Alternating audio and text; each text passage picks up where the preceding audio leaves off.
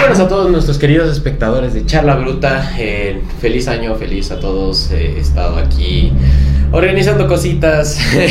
Como pueden ver, hemos cambiado mesa, hemos cambiado fondo, hemos cambiado de todo. Porque esta temporada y este año quiero hacerlo a lo grande, quiero esforzarme, quiero destacar nuevos temas. Y entre estos temas que quería hablar, eh, quería hablar sobre la fotografía. Y aquí está Anto, acompañándome. ¿Cómo andas? Hola, ¿qué tal? Es un gusto ser invitado a Charla Bruta. La verdad, un poco nervioso, pero sabremos llevarlo bien. Esa es la idea, es la manera de concurrir aquí. Todos vienen nerviosos. Es una ley natural que todos en algún momento, eh, si estamos enfrente de dos cámaras en un estudio, eh, nos joda, pero eh, créeme que mientras vamos hablando se te va a ir olvidando.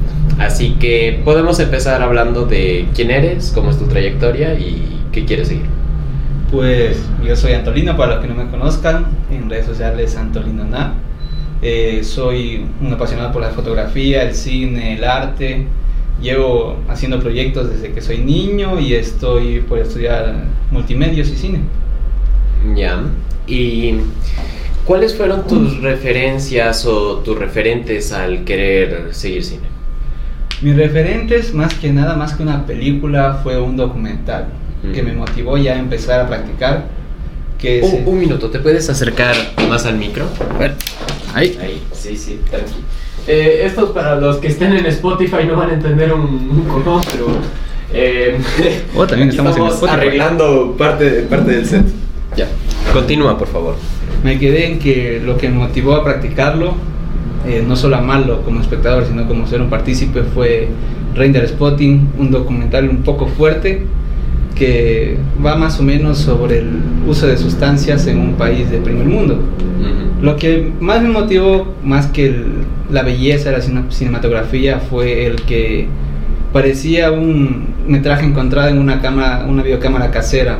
Es un amigo grabando a su mejor amigo cayendo en las drogas. No busca ser el documental impactante que te dice las drogas son malas, las drogas son el diablo más bien te busca, te busca hacer entender y comprender a las personas que las consumen.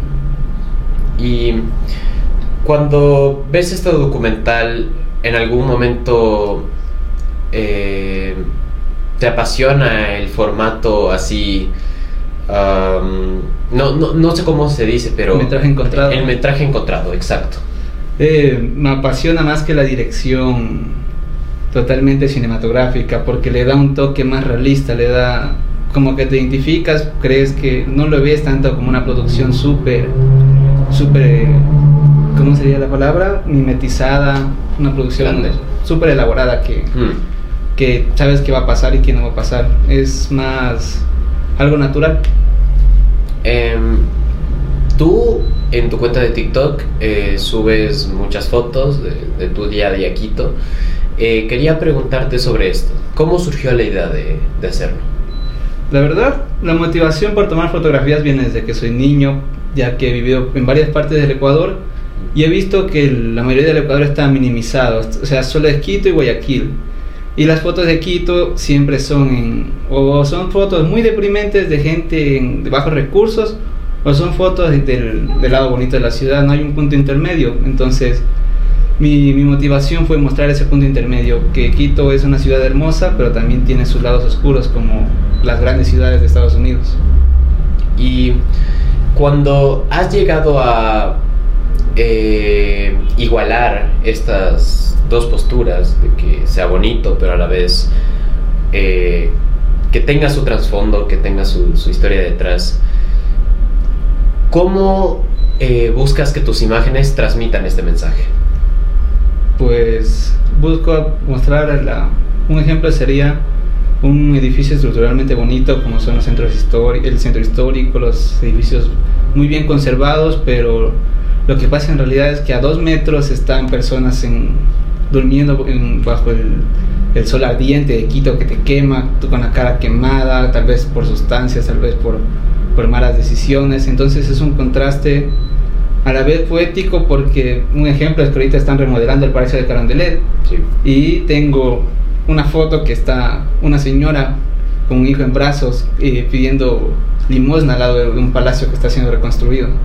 Entonces es como ver el municipio preocupándose más por los edificios que por las personas que están ahí. Sí, una simbología, entiendo. Ya, eh, ¿alguna vez que has ido a tomar estas fotografías no te ha pasado algo? Me refiero, es el centro. Para, para que no lo sepa, para el público internacional, que de hecho es la mayoría. Eh, Quito es una ciudad eh, con un centro histórico Dividida en tres partes. dividido en tres partes. Los pobres, los pobres y los ricos. Sí. Como la teoría de la espalda a los pobres y la cara a los ricos del panecillo. Ujú. Uy. ¿Cómo eh, has experimentado el tomar estas fotos? ¿No ha transcurrido un evento en el que te han querido robar o, amenazar o nada? Es que el problema es que si tú vas a tomar fotos donde hay gente, o sea, gente que son problemática, tal vez que está consumiendo sustancias o algo, no tienes que como ocultar la cámara o, o- o como darte a notar que estás haciendo algo malo, porque tú los pones nerviosos, tú te pones nervioso y tal vez te encaren.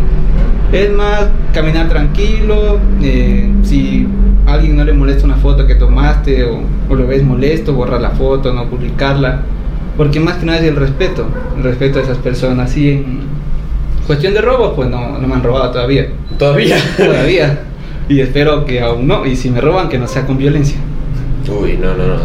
Yo tuve, de hecho, tuve un robo con violencia hace poco tiempo. Algunos notarán el, el decay de, de que se cayó la, la, la calidad de la visión. Y es porque me robaron. eh, sufrí un, un robo con violencia hace un par de semanas, me parece, sí, en diciembre.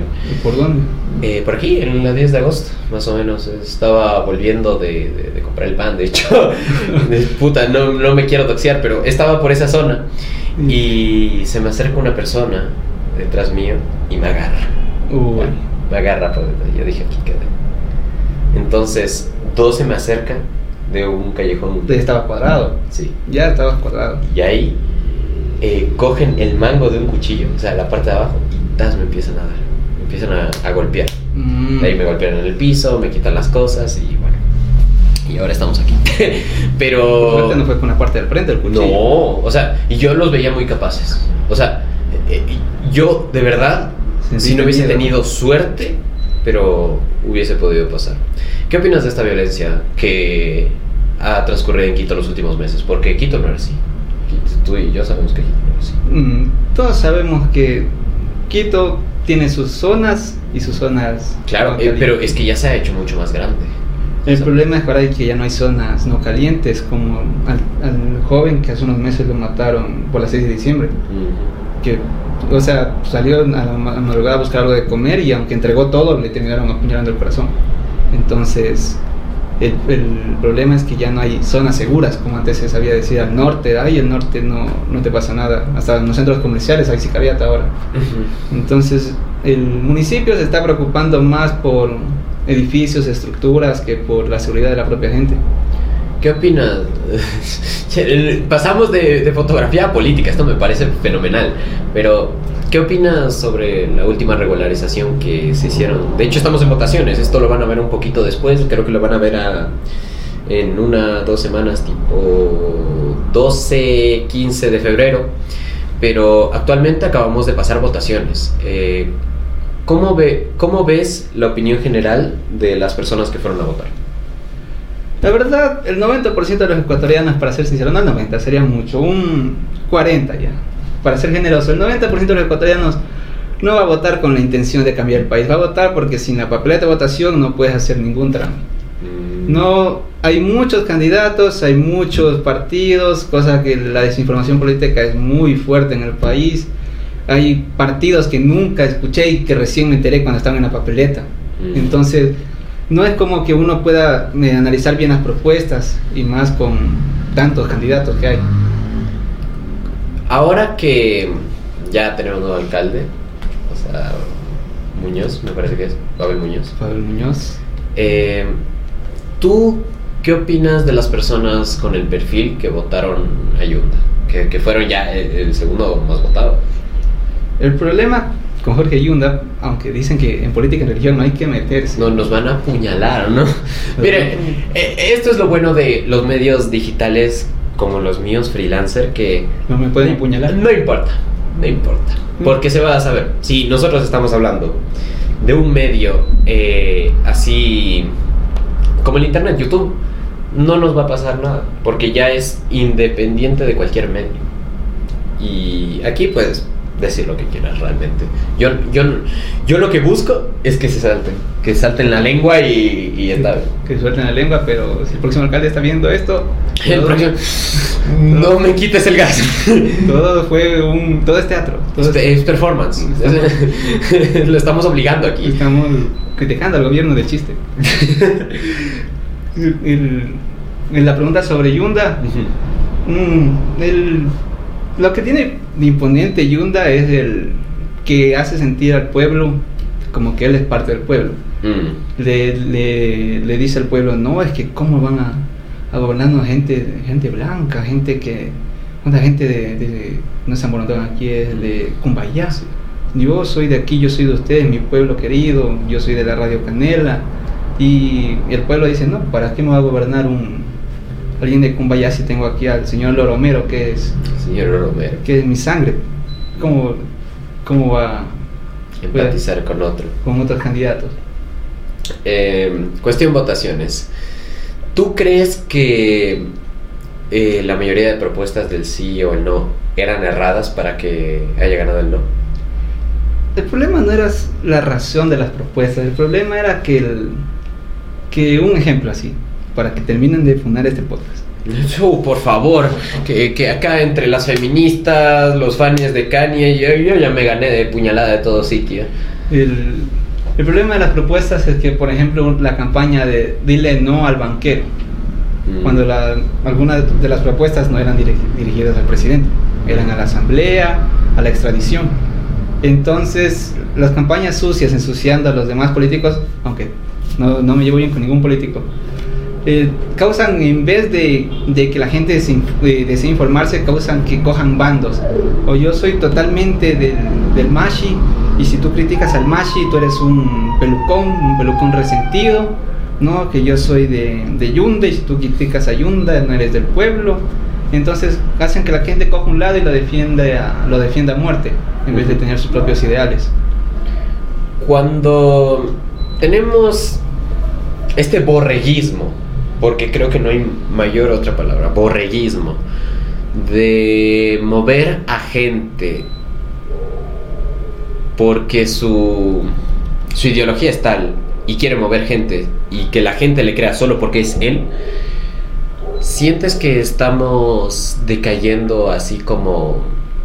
mm, estamos perdiéndole el valor a lo que es la democracia? ¿Tú sientes eso? Solo te faltó decir Correa. Co- Correa, Bélgica, Correa, eh, Pandora Papers. Te faltó decir Revolución Ciudadana del 35, que ahora es la 5. Ahora es las 5, Ahora ¿cierto? Es la 5 y lo, me lo que me sorprende es que dejaran inscribirse de nuevo a la... A, la, al- A los mismos. A los es que son los mismos.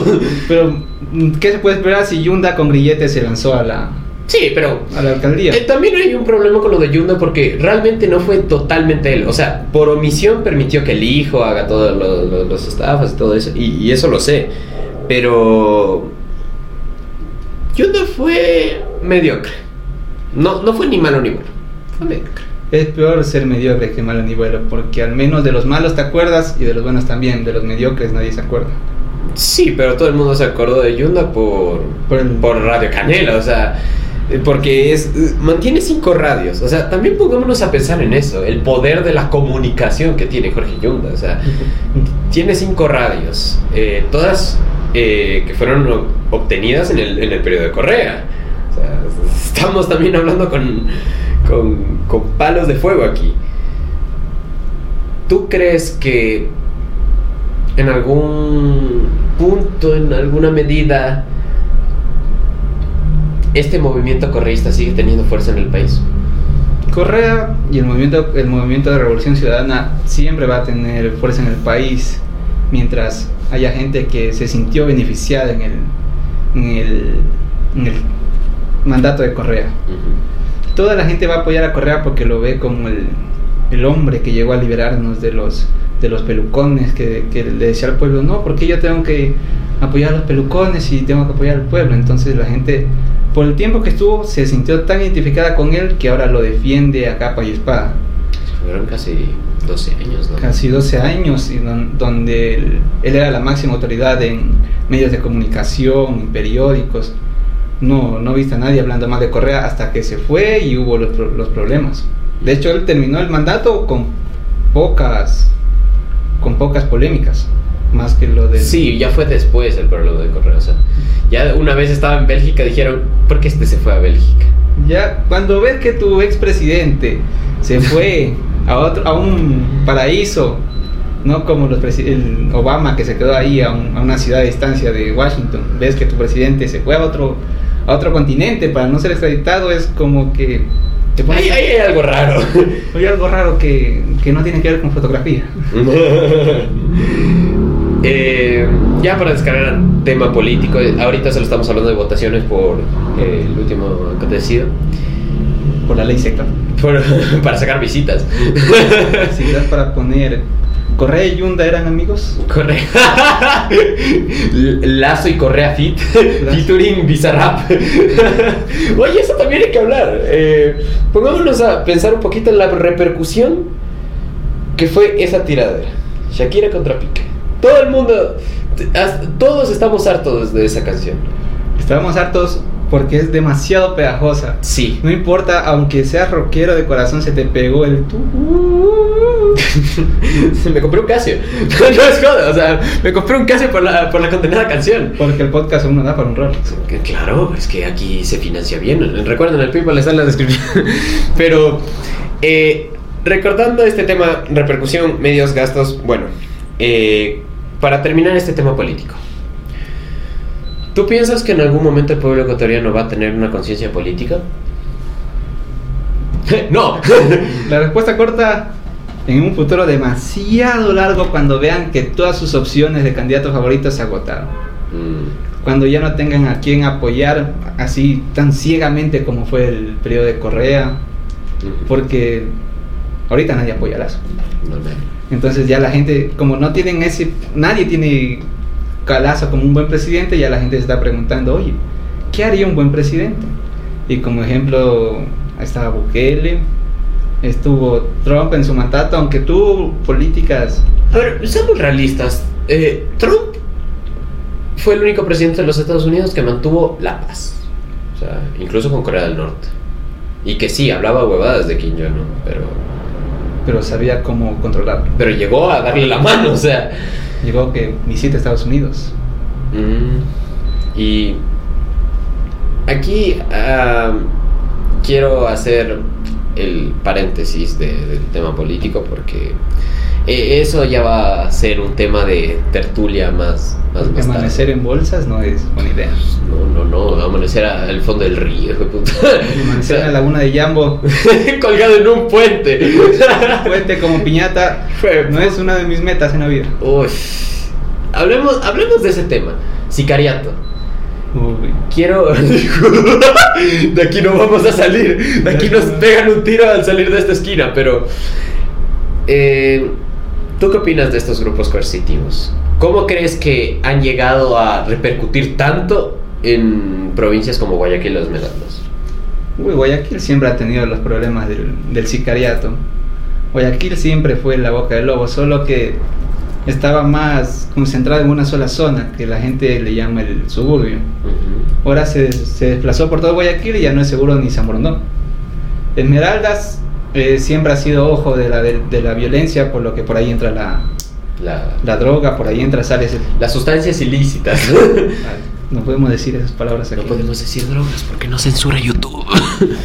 Las- no, ya pasaron unos 30 segundos. ya pongo la canción de Shakira. Alguien, producción, la, la canción de Shakira. Y aquí está producción. Sí, soy la única producción. Lo triste es que me tocará cortar todo esto.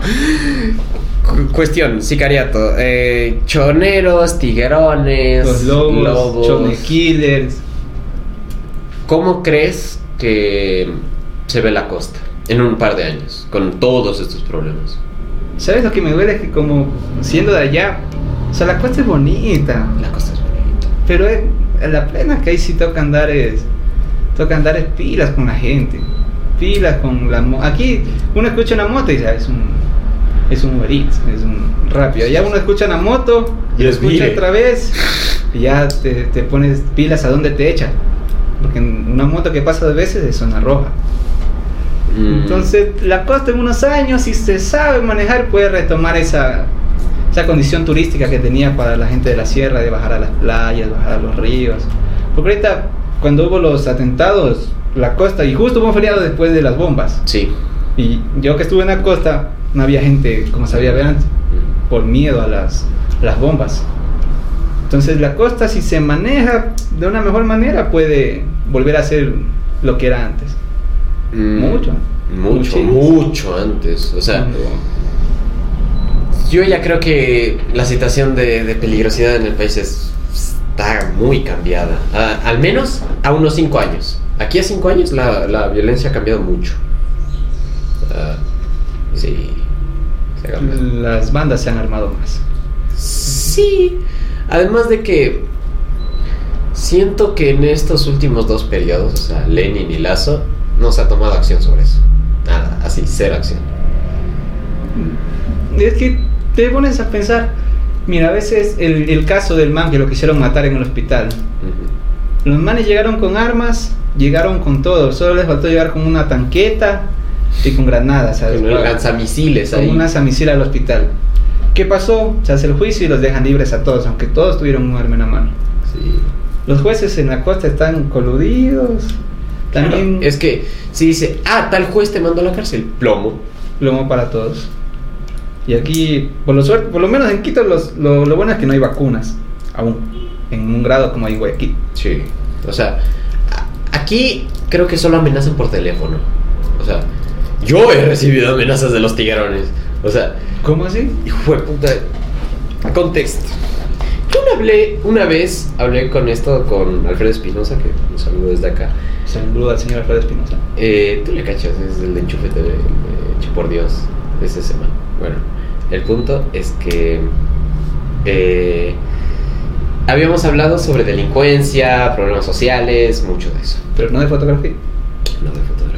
No, de hecho hablamos de, de, de- de teatro, marica, pero, o sea, eh, mayormente el podcast era de, de teatro y, bueno. Y recibí una llamada. Ah, tú, tú, tú eres el que está publicando videos. Ah, yo soy, no voy a decir nombre porque de ahí me apuñalan. Eh, de los tiguerones. Eh, denos 10 mil dólares para, para que no eh, tomemos acciones, sabemos dónde vives, tal. O sea, yo colgué. Me he equivocado. Eh, eh, sí. y colgué, pero sí me asusta. O sea, ¿cómo encontraron mi número? ¿Cómo sabían que yo era el que subió videos? Porque en redes sociales está todo ahorita. Sí, pero no, no está la ubicación de mi casa. O sea, Bueno, alguien hizo su trabajo. sí, a- alguien, alguien tuvo que buscar. Pero bueno. Volviendo al tema principal, cinematografía, eh, películas, fotos, etc. Eh, quiero que me hagas un pequeño top, porque sé que es complicado poner una favorita, así que pon unas 5, unas 6, de tus filmes, porque en filmes va películas, documentales y, y performance, po- podría ser también, eh, favoritos. Está difícil. Está difícil porque si pones un director, te van a decir, te van a saltar. Pones una película de Tarantino que no es Pulp Fiction, que ¿por qué no pusiste Pulp Fiction si es la obra maestra de Tarantino? Sí. Entonces está difícil escoger. Pero tendría O al menos, no diría favoritos, los que más te han influido. Eso podría ser. La Naranja Mecánica, Uh, película. eh, Render Spotting, en, en cuestión de, de fotografía, de paleta de colores, una que me encanta es el Gran Hotel Budapest. Uh, sí, sí, sí. Es gráficamente y visualmente es una película hermosa, como muy pocas lo, lo consiguen, eh, consiguen ser. Y la de los últimos años que más me ha causado una sensación de ser algo interesante es Parasite, Parasite. Mm. la coreana. Sí, sí, la coreana, la... Parasite es una película realmente muy social, muy... que habla sobre las clases, de cómo se mira a cierto tipo de gente, eh, cómo se puede engañar a la gente que es más ignorante. Eh, ¿Tú crees que películas como Parasite, eh, documentales como En pocas palabras, eh, demuestran un poco lo que es la realidad del humano?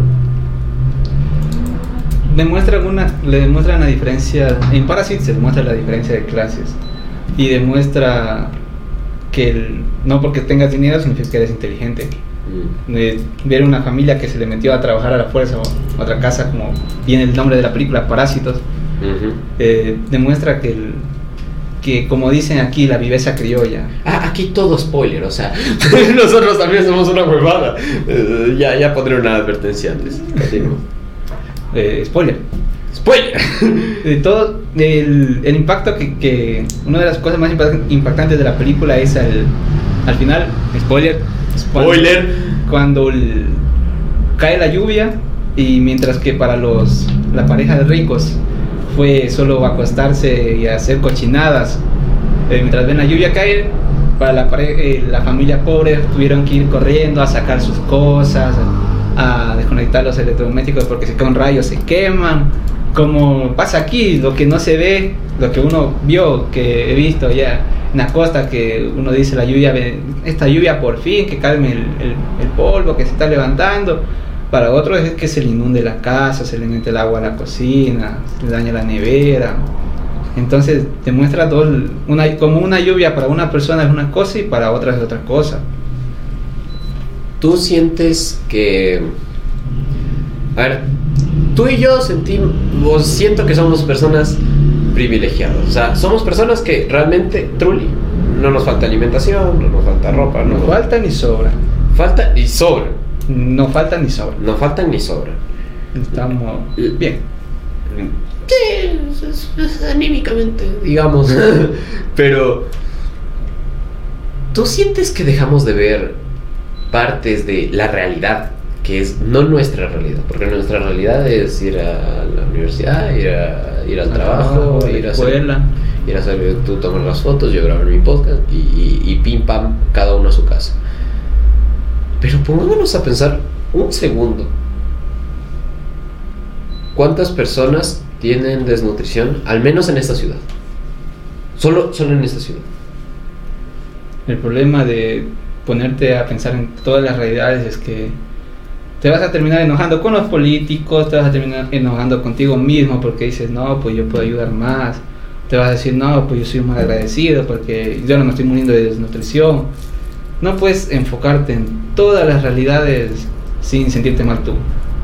Es... es Sea para mal o para bien, porque, ah, o soy muy dotado de cosas o me faltan tantas cosas. Es como esa- esas veces que uno dice, o sea, por ejemplo aquí, o sea, me gustaría tener un- una cámara más, más profesional, tener un, un, digamos, un ejemplo, un estudio más grande. ¿Me estás insultando? no, no, tranqui, tranqui. No pasa nada. Eh, pero entiendo que s- sí buscamos los medios. Y aunque tengamos medios, nos quejamos porque queremos medios mejores. Vemos más hasta que te, te dan tu golpe de realidad y por ejemplo ves a alguien que le está pasando mal y dices, chute, yo estoy aquí de mal agradecido, teniendo esto y teniendo este otro. Entonces, a veces un golpe de realidad es, es bueno para saberlo, apreciar lo que uno tiene. Mm, hablando ya concepto artístico, concepto de cultural. ¿Cuál- o sea, cultural me refiero a una película que ha hecho hito, una película que ha marcado el cine en general. Un ejemplo, Forrest Gump, ¿ya? Forrest Gump ha cambiado el cine, ha cambiado la En manera de efectos contar. especiales y en actuación. En actuación, en efectos especiales, en storytelling, en todo, eh, Forrest Gump fue una revolución. 2001 diseño al espacio. 2001 le dicen el espacio, o Interestelar, o... O Interestelar es, está en escalones muy arriba para, la, para las películas. Es Uf. obras maestras. ¿Cuáles son tus obras maestras? Interestelar, como dijiste, Forrest Gump. Y aunque no, no voy a ganarme el amor de los fanáticos de Tarantino, eh, Bastardo sin Gloria eh, me gusta más que Pulp Fiction. Uy, uy, uy, uy, uy, la puñalada, la puñalada. Pero sí, es un criterio bien fundamentado. Irónicamente, y esto, y esto a mí me van a matar. A mí me van a matar. La película que me ha que más me ha gustado, si no me equivoco, sí es de Tarantino, es el irlandés. No, él es, ese es de. ¿Cómo se llama este man? Del, del chiquito de, del, de la ceja poblada. ¿Cómo se llama este man? El. Tiene nombre italiano. Ah, no, no, sí, co- confundí director. Es que es ese estilo de cinematografía. Corrijo. Pero el- es muy pesada, muchacho. El irlandés es buena. Es pesada. pa. Es muy buena. Es buena, pero, o sea, tienes que tener ganas de ver el irlandés. Sí. Porque si tú te la ves así como estás pasando en Netflix, Yo me la he visto unas tres veces. Es que también es una película de casi tres horas. Es que son, creo que son más de tres horas. No, sí, son tres horas cuarenta, efectivamente. o sea, no es una- eso te digo, tienes que tú querer ver el irlandés. No puedes estar buscando recomendaciones en Netflix y, ay, el irlandés, veamos. Ya, pero es como... Porque a la hora, a la hora y media ya te vas, es- o sea, por más que esté buena uno, si no tuviste la No tienes tiempo, dices, ¿qué coño estoy haciendo de mi vida? Dice, que fue que no, no avanza esta película, estamos en la mitad. No avanza. Exacto, pero eh, creo que es eh, la misma problemática con sagas muy extensas. Por ejemplo, Harry Potter, El Señor de los Anillos. El Señor de los Anillos. Y las versiones extendidas aún más. Voy al Señor de los Anillos con sus versiones extendidas. Yo me las vi. Yo sí, yo sí me las fundí. La gente que ama el cine me va a matar, pero no me he visto El Señor de los Anillos. Quise empezar, dije, veamos No. las, las sagas. En- en- entiendo por qué. Eh, Entiendo realmente por qué. Porque es muy insufrible, realmente. Para, si no te gusta lo medieval, si no te gusta el lore, si no te gusta así. si me- no eres geek. si no eres un geek, si no eres un rarito, si, si tú en tu vida no has jugado algún juego medieval, no, te va a gustar. No va contigo. No te va a gustar. Visualmente es hermosa y tiene una, una de las historias pocas veces vistas en, en literatura, en, en lo global. Es que creo que el éxito del Señor de los Anillos se va al aspecto de que ya era una saga de libros terminada. A un mundo bien construido también. Sí. Pero, por ejemplo, veamos el caso Game of Thrones. ¿no? Primera, no, y, y yo te lo explico porque yo también solo he visto resúmenes. No. Pero según lo que sé, son las primeras cuatro temporadas muy buenas, según sé. Porque están basadas en los libros, porque están basadas en el, en el editor. ya. Y todo lo demás es una reinterpretación. Y desde ahí empezó a decaer la serie. el, el problema de adaptar libros lo- o adaptar cosas que se pudo ver con Pinocho de Disney, Pinocho Uy, de- uy, del uy. Toro y la Pinocho original. Sí. Las tres tienen la misma premisa, un niño de madera que cobra, cobra Vida. vida y tiene que aprender a ser un buen niño para que lo convierta en un niño de verdad. En la Pinocho de, de Disney le faltó el alma que tuvo la primera, la identidad. Intentaron copiar, pero quitando los aspectos que fundarían a la película hoy en día. Ujú. O sea que solo hacerlo ya por. No por efectos especiales, ¿cómo se dice? Por, por no perder el nombre de, de Pinocho, como Sí. le pasó a Winnie Pooh. Sí. Y es que hay algo que la gente que, que vio las dos películas me va a matar. Pero las dos tienen una, una escena parecida, que en una la criticaron a morir y la otra la alabaron, solo porque era del toro. Y Pinocho y Guillermo del Toro No siento que es solo por Del Toro, porque realmente hicieron una muy buena interpretación de la, de la Italia socialista, por ejemplo. O sea, también tenía un contexto histórico, tenía, tenía más cosas que fundamentaban esa escena. Te construyó un mundo más realista a cambio de perder ciertos aspectos mágicos como el Claro. convertirse en burro, en que Pinocho no parezca hecho de madera. Ujú. Pero a la escena que digo es, en la escena del barco, cuando Pinocho empieza a, decirlo por así, patalear. Ujú. En las dos películas pasa la misma, Secuencia. la misma escena, pero en la de Disney del remake la, la funaron diciendo que que manera más sosa, más aburrida de librarse de un problema, y en la de del toro la alabaron por ser del toro. Mm. Hay ¿Cre- dualidad. ¿Crees que el nombre pesa en la cinematografía? El nombre siempre va a pesar en la cinematografía. A pesar de que la obra sea mala. Puede ser uy, uy, uy, uy. una mala película. ¿Fue mala la película de Guillermo del Toro? No, no, no digo por la de Guillermo Ok, del Toro. ok. Digo que hay películas que no están hechas para todo el público de directores que son reconocidos. Un ejemplo es el irlandés. No está hecho para, no está hecho para No está hecho para todo el público. ¿Cuáles son esas películas prohibidas? Esas películas que usualmente no se encuentran ni en Netflix ni en ningún sitio, que tienes que buscarlas para, para encontrarlas y que más te han gustado. la, o sea, la que más me, me dificulté en encontrar o la que Ah, están o sea, prohibidas. e- es un poco de ambas. O sea, las que están prohibidas, las que. Esas películas que te cuesta buscar, pero que más te han gustado. ¿verdad? Uy. Tenemos varios casos las que de por sí ya están prohibidas y que como el holocausto, holocausto caníbal, a Serbian Film, el ¿cuál más era? Saló. Saló, siento, eh, Saló es Es durísima, Saló. Es durísima, durísima. y más con la historia del director que lo matan antes de que pueda Que pueda publicar, claro. que- no, la justo antes del estreno porque la película ya estaba para estrenarse. Por eso, o sea, justo antes del estreno lo mató. él no pudo ver su propia obra. Son películas que durante la historia, por lo fuerte que son, han sido ocultadas. Ahora hay las otras películas que por lo desconocida que son, No sé. no las encuentras. Y, y ahí está el caso de Lost Boys, que es la segunda parte del documental de Render Spotting. Que, spoiler para los que quieran ver Render Spotting, muy buena, muy buen documental, lo recomiendo. Y más si, si te interesa el mundo de las drogas. Al final, Más si te gusta drogarte. más si usa sustancias. Eh, al final del documental de Render Spotting, el man va a la cárcel, se dice que quiere rehabilitarse y todo. Y eso se publicó en 2010. Ujú. Meses después de publicar eso, el man que. El, el, Camarógrafo. el- el creador del documental, el camarógrafo, que es amigo del, de Jenna, eh, lo lleva a. Si no me equivoco, es Bangkok o las Filipinas, uno de esos países. Y lo muestra y muestra cómo es un, el desenfreno de alguien adicto a las drogas en un país donde, No hay límite de droga. donde las drogas son tan fuertes. Claro.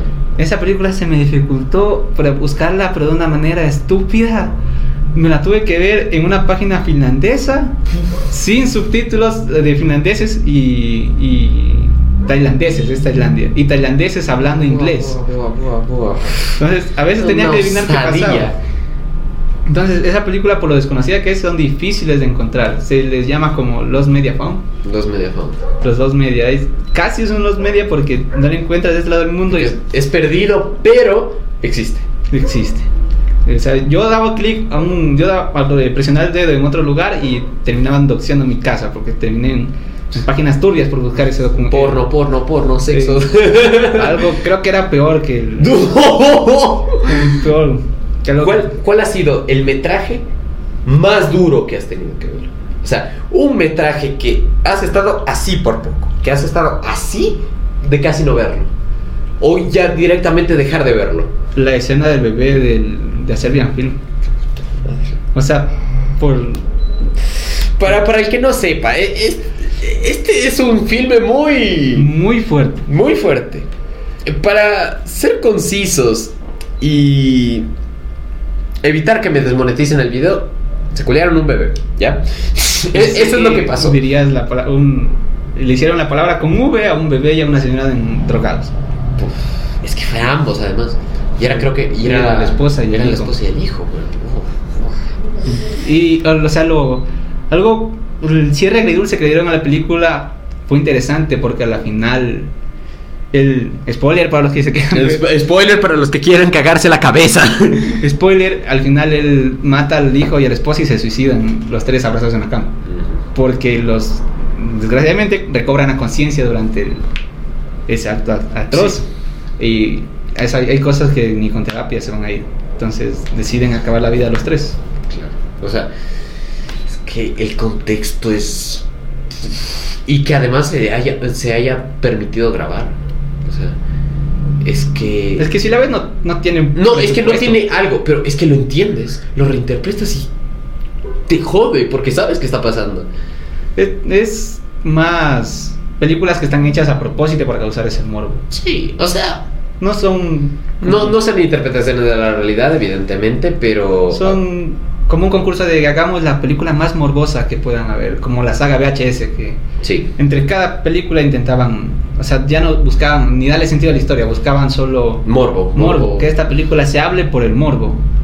Como otra escena que fue fuerte y la hizo Netflix, Uy. es en 13 Reasons Why, la serie Ah. de Hannah, en la tercera temporada o segunda, a un tipo le meten un palo de escoba o de trapeador por el sin esquinas.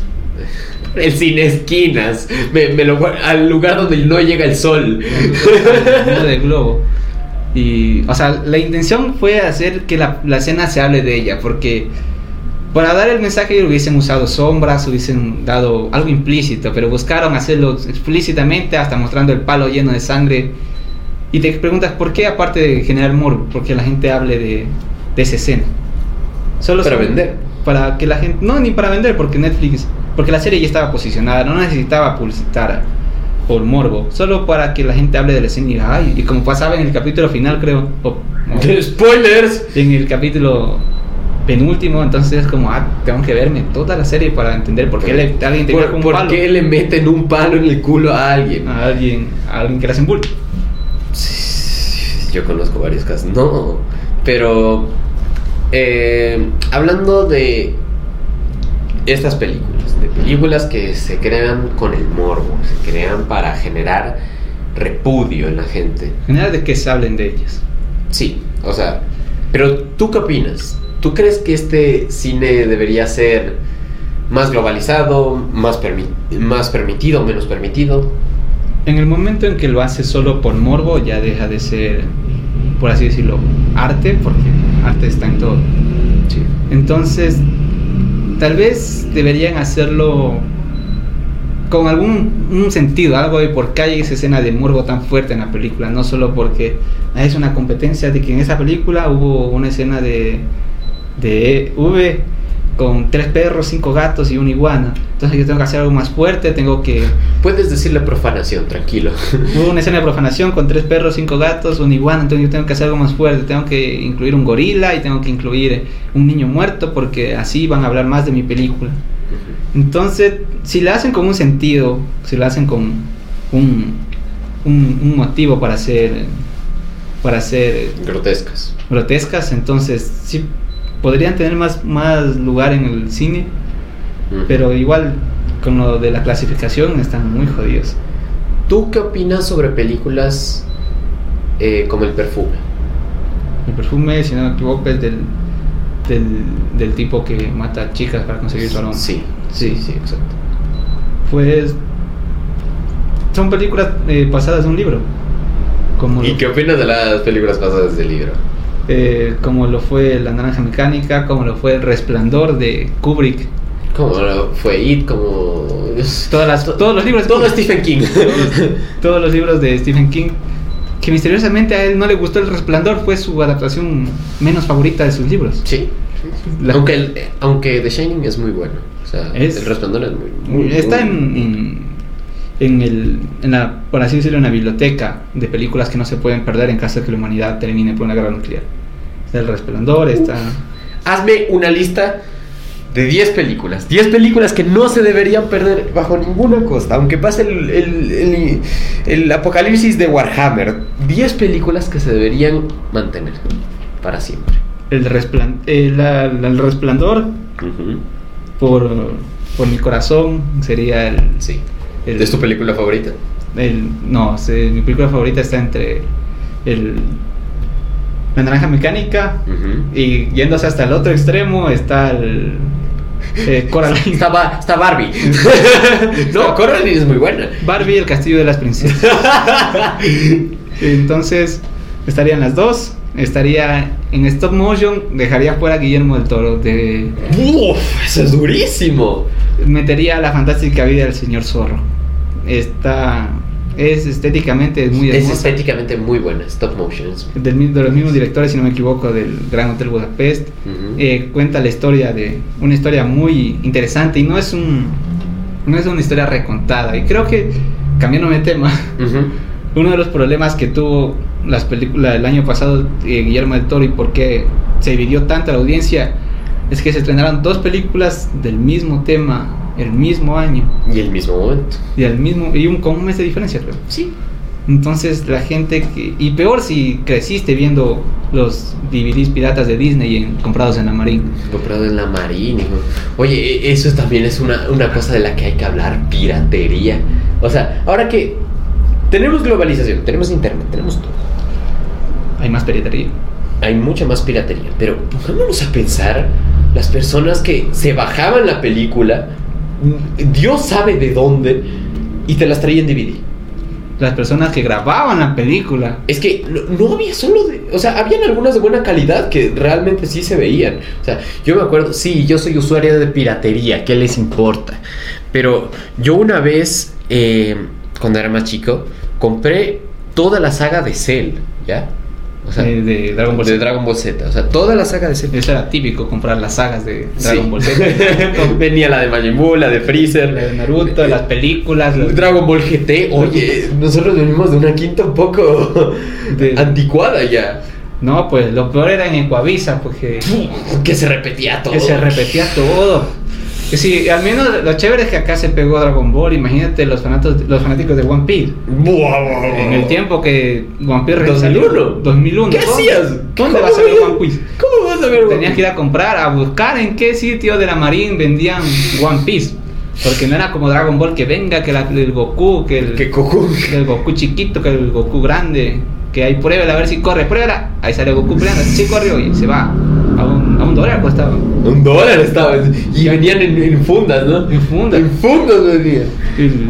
Sí, me vi un mini documental sobre esto de la, de la piratería y sí, o sea, toda la noche pasan trabajando computadora, quemando video, Es CDs. en CD, las películas, enfundando y todo. Y la gente le regatea pues sus pobres manos. Que de eso vive. Es que también es un trabajo ilegal. Sin la piratería, Es que no es. no- no- tenemos un- una connotación feo de lo ilegal, ¿sabes? Ilegal es, es feo la piratería cuando te piratean a ti. Ahí se siente feo. Sí, pero tú recibir de la piratería. Pero cuando tú pirateas estás felizote, gratis. Claro, es que es, es una ley a viva voz Justificada, el odio. justificada. Que, por ejemplo, tú, así ejemplo, tú si te formas un porro en, un- en un parque, no te va a venir a buscar la policía. O sea, eh, porque eh, hay un montón de locos del centro ahí en el parque, ahí tirados en la verdad, no pasa nada. Perfecto. Pero tú empiezas a actuar de una manera sospechosa, con intenciones de venderla, y ahí es donde se ejerce la ley. Creo que pasa lo mismo con la piratería. La piratería, tú aplicas, consigues eh, la media que quieras ver, sea serie, sea película, sea lo que sea, y no te van a venir a buscar por eso. No, no va a pasar. Pero si te descubren haciendo piratería, ahí te cae la... ¿quién te descubre? ¿Quién va? O sea, ¿quién, qué policía, qué, qué medio va a decir? Chuta, yo tengo que. No puedo permi- permitir la piratería aquí en Ecuador. Yo tengo que cazar a los, los que venden piratería. Te deshaces de la mitad de la marina. la mitad de la marina y se fue. La mitad de la marina ahí se fue. Eh, no podrías, de, digamos, descargar un, un juego eh, por el Amigos, el famoso el Amigos. Uy, uy, uy. De hecho, eh, en este podcast usualmente hablamos de noticias. Y quiero hablarte sobre una, una noticia del del Amigos. No, no, no del virus. Le acaba de caer una sanción de 145 millones de dólares Al Amigos. al amigos. Por ¿Quién todo- es el Amigos? ¿Quién es el amigo? O sea, es que en la denuncia, esto, esto es lo más divertido. En la denuncia dice al señor el amigos. Todos conocen al Amigos, y hasta en inglés está el Amigos, pero ¿quién es el Amigos? ¿Quién es el amigo? ¿Quién es ese héroe sin capa? Eh, por eres sin capa, eh, ¿conoces tarjeta roja? Tarjeta roja, el. sí. Ah, el de, el de, el de- el de fútbol, sí, sí, sí, sí. No sé, me acuerdo si tarjeta roja o roja directa. Roja también- directa, roja directa. Al man también lo cogieron preso. 3 millones le pusieron de. Ya, son de- no 145. Pero aquí la pregunta es: ¿te ponen de acuerdo a lo que tú robas? claro, es que. ¿Qué tanto robó el Amigos para que le tranquen? Es que ahí habían videojuegos de PlayStation 4, de Xbox, De todos los de PC. de Nintendo. O sea, Estaban hasta programas. estaban hasta programas. Estaban cosas de Microsoft. Porque ahí podías descargar Word, podías descargar todo eso. Es que, a ver, gente que está allá. Aquí, ¿quién póngase la mano en el corazón y diga, yo pago mi licencia de Word? Yo todos los años pago mi licencia de Word. Es como decir, ¿Quién paga WinRAR? ah, exacto, yo pagué WinRAR. o sea, yo conozco una persona en este mundo. Yo no conozco a nadie que haya Conozco una persona en este mundo que se pagó el WinRAR. ¿Y por qué se lo pago? ¿Qué, qué- quisiera saber qué Quiero saber por qué se lo pagó. No, quiero saber qué te da WinRAR. Porque lo compras. ¿Te da algún paquete? No. Solo sigue funcionando como, como cuando era gratis. Sigue funcionando sin el anuncio de que pagues el WinRAR. Así que cada vez que lo abras te diga, por favor, compre WinRAR. Exacto. O sea, es la única diferencia. Pero aquí la pregunta sería, ¿cómo gana dinero el que creó WinRAR? ¿Acaso el creador de WinRAR ganó dinero? O tal vez nos metió un virus como hacía el amigos de que, ay, toma juegos gratis Pero te metía virus. Se me dio- Y yo tengo ahí eh, en la compu en la que streameo juegos del amigos.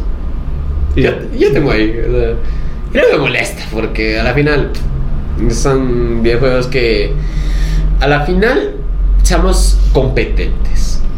Piratear en Nintendo está bien. Piratear a Nintendo está bien. Moralmente está bien. Bueno, ah, ah, Papa- ya, ya, me perdí el primer patrocinio, no me cago en la...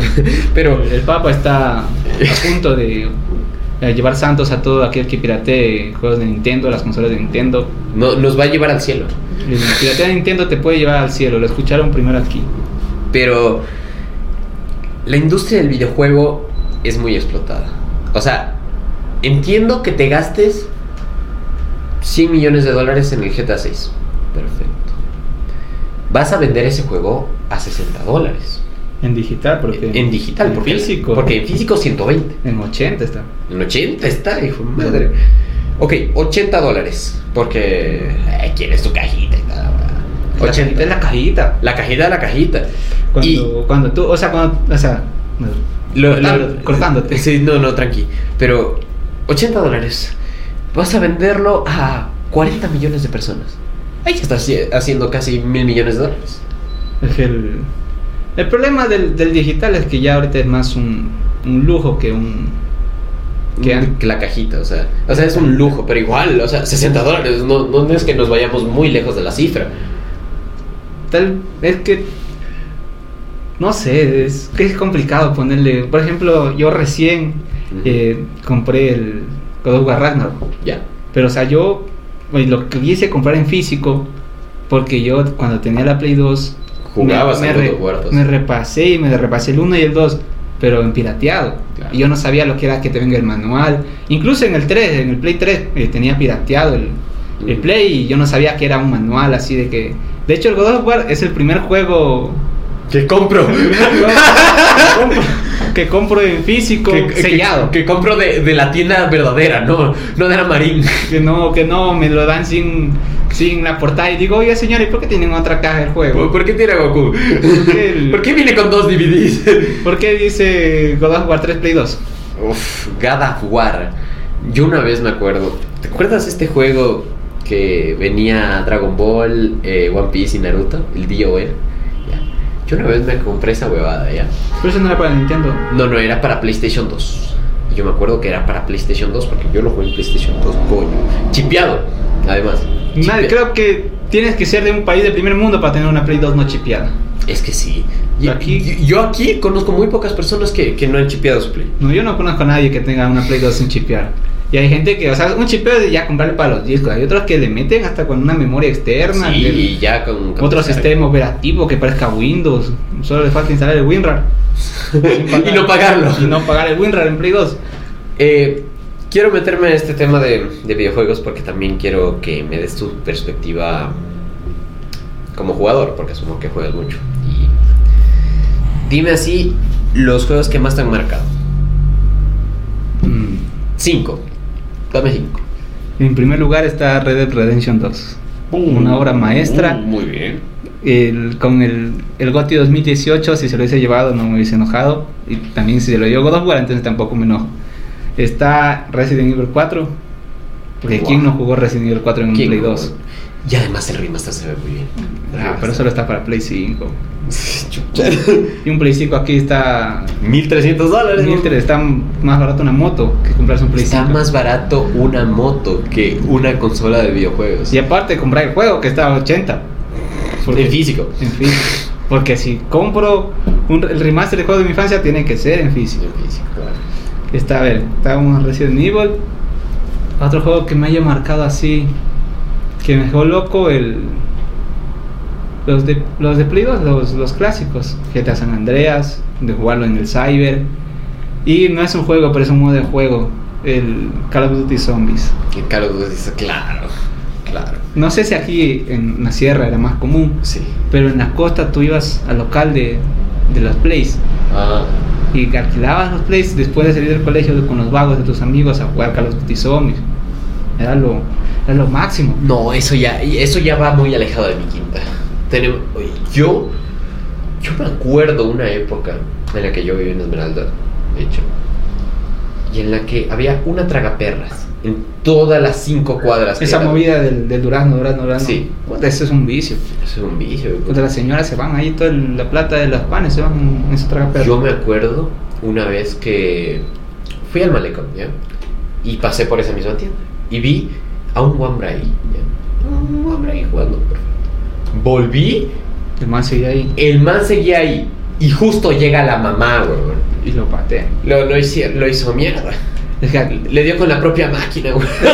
a todos nos sacaron del local de los players. a Pero, todos. pero, pero a puteadas, o sea. No, a, a puñete, a patada. Puñeta, patada, escobazo, ladrillo. Codazo, porque te, te quedas ahí después del colegio, te vas en la tarde a jugar a los plays. Y eso era del diablo, pues. Eso era del diablo. Ese, juego de, de drogadictos de, de- del diablo que te, te, te incitan a robar. Tú no podías quedarte jugando play, te ibas a la casa. Tú, eh, ¿cuál ha sido tu peor experiencia así jugando? ¿Cuál es el videojuego así que, que lo has jugado y que dijiste después, me, me entró una hernia, me entró un cáncer? Aparte de los de la saga Soul, ¡Ey, ey, ey, ey, ey! Aquí se respeta la saga Souls. no, no dijiste por dificultad. No, no, no, no, no. Por, por historia, por decir, me cago en toda tu puta madre que juego más de mierda. Esta es una historia que, que me rompe. Cada vez que la recuerdo me rompe el corazón. A ver. Allá en aquellos tiempos que con todo el esfuerzo del mundo pude. Era mi cumpleaños y tocaba elegir regalo de cumpleaños. Y yo, de Dragon Ball, del anime hasta la cuna. De la cuna a la tumba. Mi, mi cajón tenía que tener una foto ahí de, de One Piece y de Dragon Ball. La ves antes de dormir cada noche. La bandera, la bandera de los Mugiwara. Y ya pues, o sea, hacía haciendo el esfuerzo de, de mis padres, de todo. Compré un juego del Play al niño. Y yo tenía así las dos opciones. Tenía un Dragon Ball y el juego que aún no te voy a decir. Me digo, no, yo soy de Dragon Ball y como creciendo con el Budokai Tenkaichi 3 me voy a comprar el de Dragon Ball para Play 3. Sí. Me compro y era Dragon Ball Batalla Z. No sé si lo conozcan porque fue tan malo que ni la gente lo recordó. Imagínate 60 dólares en ese tiempo que 60 dólares era... 60 dólares en ese tiempo era O sea, porque era recién salido, creo que un día llevaba salido ese juego. Y yo lo compré con todo el entusiasmo del mundo, todo. Y me quedé en la saga de Cell porque era tan horrible jugar ese juego. Era tan horrible que prefería, prefería estar viendo el menú del Play que estar jugando. estar jugando los juegos gratis que estar jugando ese juego. Y el juego sorpresa, El que Era- te arrepentiste de no comprar. el que me arrepentí de no comprar, que en ese tiempo no sabía mucho de juegos, era el Call of Duty Black Ops 2. Entonces yo estuve Arrepentido. Arre- O sea, en ese tiempo no, porque yo no conocía que era Call of Duty. Yo decía, ah, Pero ya después. Ya después cuando quise jugar, digo, oye, qué chévere este juego. ¿Cómo se llama? Ese es Call of Duty Black Ops 2. Y dije, qué hueva.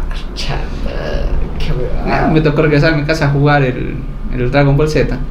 Estar ahí porque, aparte que era horrible el juego, los controles eran horribles y no podía pasar de la saga de Cell. Porque era horrible jugar ese juego y matar a Cell. Qué feo juego, no. Ya me salió de hernia solo acordar. Me dio asco de Me acordar. dio asco de acordarme. Mencionaste la saga Souls por dificultad. Todo el mundo sabe aquí que es la saga Souls. Todos los martes, todos los jueves, streameo a las 7 de la noche. Deja de ser culio y ven a verme. Elder Ring. El del ring. Eh, no, no, el del ring no aquí. Eso lo tengo arriba, pero no me he pasado el del ring. Yo no he jugado el Elden Ring. El del ring. Tuve que elegir entre Elden Ring o God of Ragnarok. Yo, Creo que hiciste una buena elección. Porque ahora que me compré el del ring, nunca había sentido tanta pereza de pasar un juego. Y miren, el del ring es increíble. El del ring tiene el mejor combate, las mejores gráficas, la mejor versatilidad de equipaciones, de todo eso. Pero es tan putas grande, es tan enorme que, que- que yo eh, voy los dos, dos voces principales y ya llevo 48 horas de juego. Es- y me faltan como 15. O sea, imagínate que yo, y ahorita que ya solo me faltan 3 trofeos para platinar el God of War Ragnarok, llevo 69. o sea, y, y- y date una medida. Y ya me lo acabé y estoy platinándolo. Y tú no vas ni por la mitad del juego. No voy- ni, estoy seguro que no voy ni, ni por la primera, tercera parte. Es que el problema de los Souls, porque Bloodborne también es, Es, es un jugazo, es un es juegazo. un puto juegazo como una casa. Pero el problema de los Souls es que es, no, a diferencia de otros juegos, no te cuentan historia. Tú tienes que ir Y leyendo. tú la historia. tienes que buscar la historia. Y eso me gusta. O sea, te gusta al momento de tú querer buscar la historia, pero hay veces que es que la primera vez que juegas un Souls, tú te haces la historia. tú te inventas la Tú historia. dices, este pendejo aquí me quiere cuadrar, pues yo me lo cuadro primero. Y así se va. algún motivo de tener por qué me lo quiero cuadrar. Exacto. Y la cosa es que luego después ves la historia, ves que tiene tanto contexto. Después tienes que buscar historia de, de Dark Souls 1, resumen el Fedelo. Hay videos de 40 minutos explicando solo el primer juego. Es que es mucho texto. Es mucho texto. Como O sea, un juego de RPG y para, para la gente como yo, que me gusta el texto, para mí me gusta. Pero entiendo que la historia de Dark Souls no es para todos. no es tanto para todos, es, es el, el que a veces necesitas que la historia te diga algo para que te enganche. Sí. El- hay juegos que la historia es la que te engancha, como en el Red Dead Redemption 2, que si no lo platiné fue por el, el logro de, que- de que tenías que tener todas las especies en el eh, anotadas en tu almanaque y eran o las, todas las cosas y si no me equivoco eran más de 650 cosas Yo y dije no. no. no y aparte ya el señor PlayStation me lo quitó de PlayStation Plus y dije no ya me lo pasé no lo voy a comprar. Pero la historia es tan buena de Red Dead Redemption 2, te empatizas tanto con, con Arthur, más que con John. Empatizas tanto que la historia hace que te enganches por 10 horas. Yo me enganché haciendo misiones secundarias. Para que tengan una idea, llevaba 25 horas de juego y no pasaba de la- del primer campamento. Ujú. 25 horas de juego explorando el mapa, yendo a, a hacer misiones secundarias, a solo andar, andar por el poblado. Andar por ahí. Porque era- es hermoso visualmente, se nota, le- se nota el crunch que vivieron los, los trabajadores, se nota el amor que tiene ese juego. Lo último bueno que hizo Rockstar, ese juego puede estar compitiendo por ser el mejor de la generación pasada. Es, Uf, no, no, no, no sabría decirte. Mira, ¿Cuál yo es tu juego de la generación pasada? de la generación pasada. De Play 4, porque ya estamos en la Play, Play, 5. Play 4. ¿Cuál es tu juego de esa generación?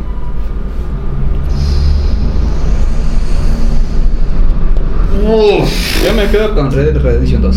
Con ese y con Bloodborne. Mira, me puedo quedar con Bloodborne, pero te pondría Detroit Become Human.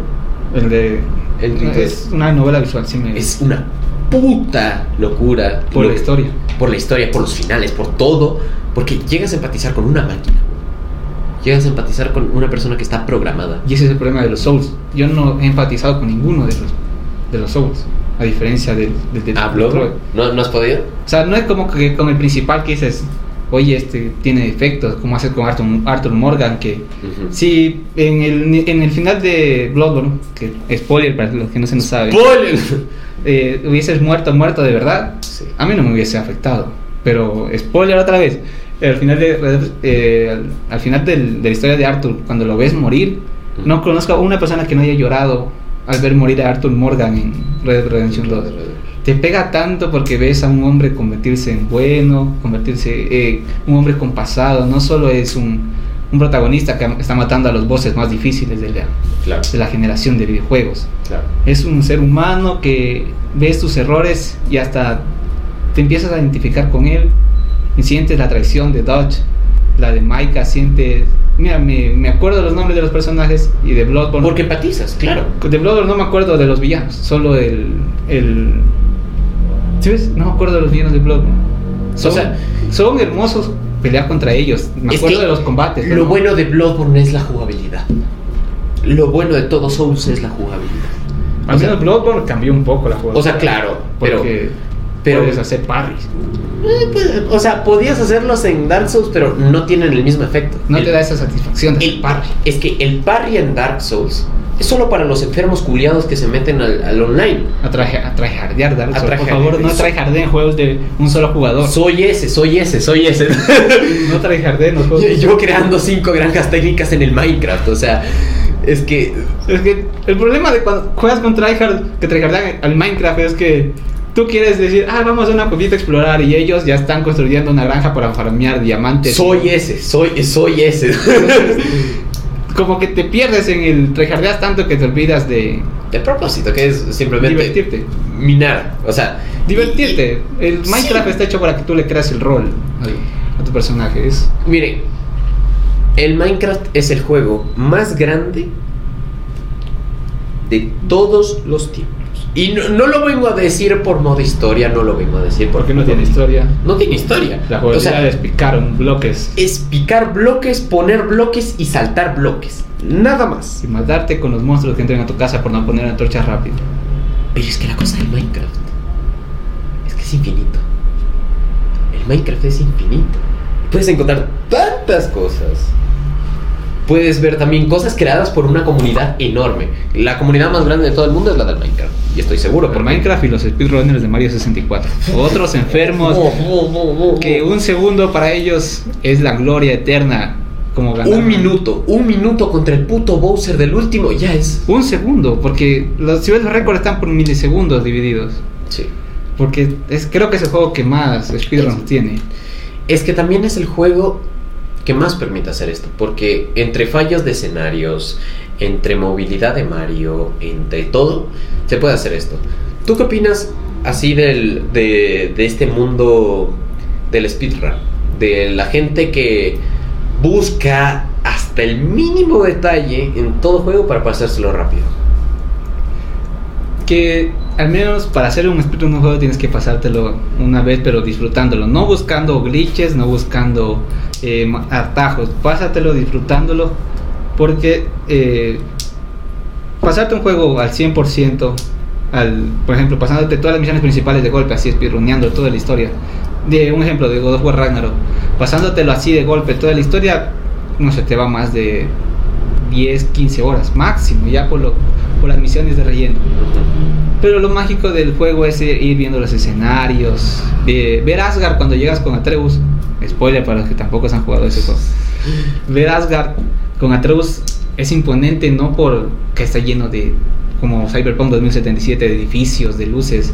Es imponente porque el- la música te, te está rodeando, es música que parece que que Con una que la hizo Dios Claro. para, para esa escena. Ves el muro gigante y ves que el conjunto con la historia es, es algo indescriptible que al momento de hacer un speedrun y esforzarte solo por el tiempo terminas odiando esos juegos. Sí. Creo que llegas a odiar los, los, los speedrunners han de odiar Mario 64 porque tienes que jugártelo una y otra y otra y otra vez Solo lo hacen por el mérito.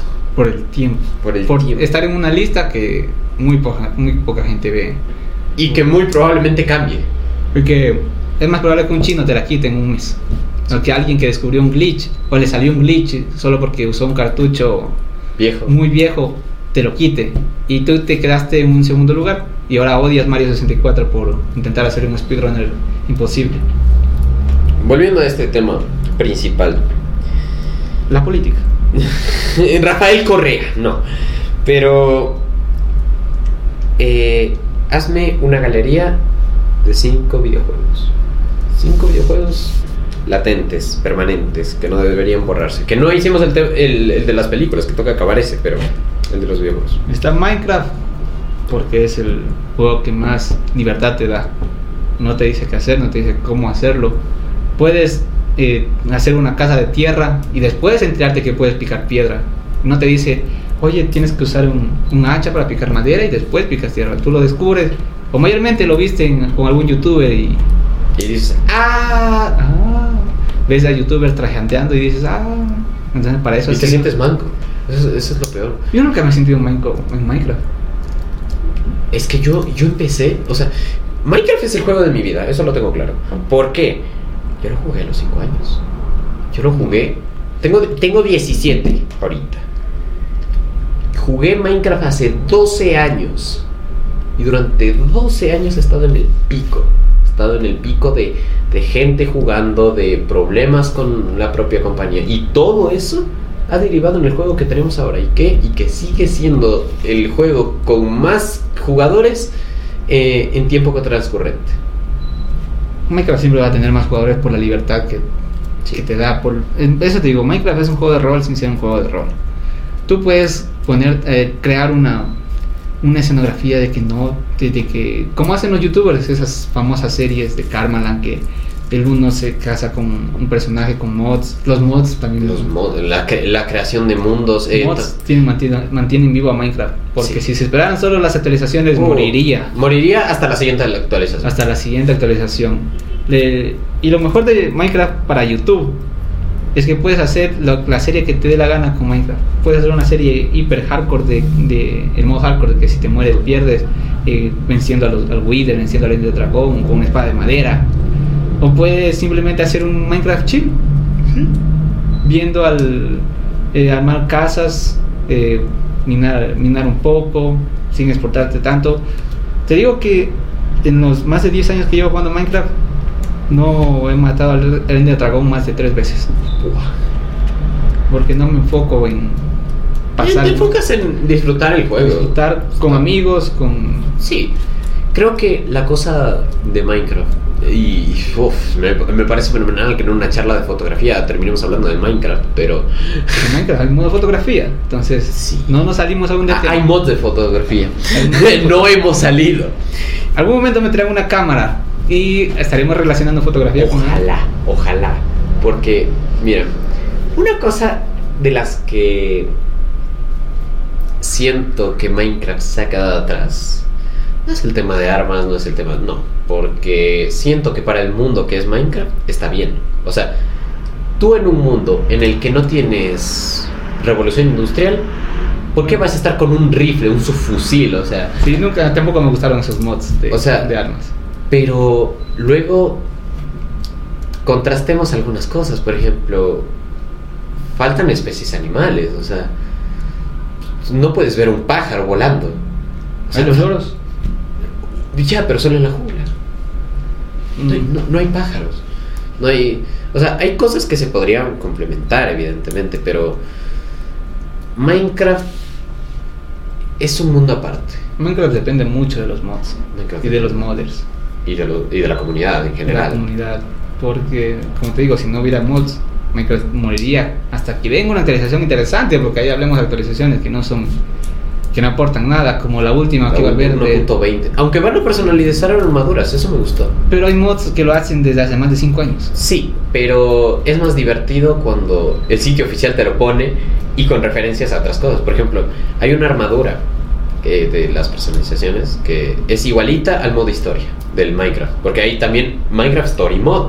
Pero ese es una novela visual. O sea, es una novela visual, lo sé, pero está ahí y es una referencia a eso. O sea, están referenciándose a ellos mismos. Pero O sea, ves eso y después ves un mod creado hace 5 años por Bebecito y Muxito. por- que, que dice eh, armaduras de Dragon Ball, armaduras de Naruto, armaduras de, de Game of Thrones. sí. Y se ven más hermosas visualmente y, y hasta...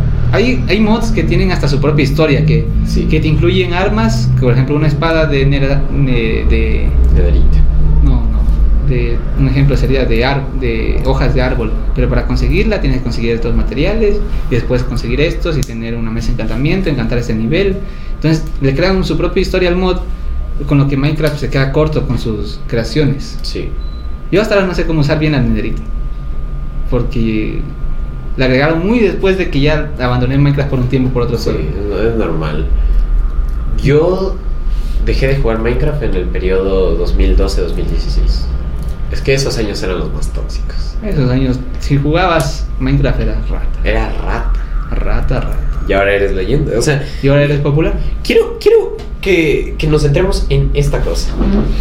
¿Por qué una, una cosa, un objeto, un, un- un medio que, por ejemplo, ah, tú miras, eh, no sé, Riverdale, ¿ya? Tú, tú miras Riverdale o tú miras estas series así de... es que- Élite. Élite, perfecto. Eres un tonto culiado, te dicen. Porque eh, te dan mil argumentos. Pero ya cuando pase el tiempo, verán estas series con un toque de nostalgia. Como lo fue el... Como fue Minecraft. No, el Minecraft pasó de ser eh, por lo...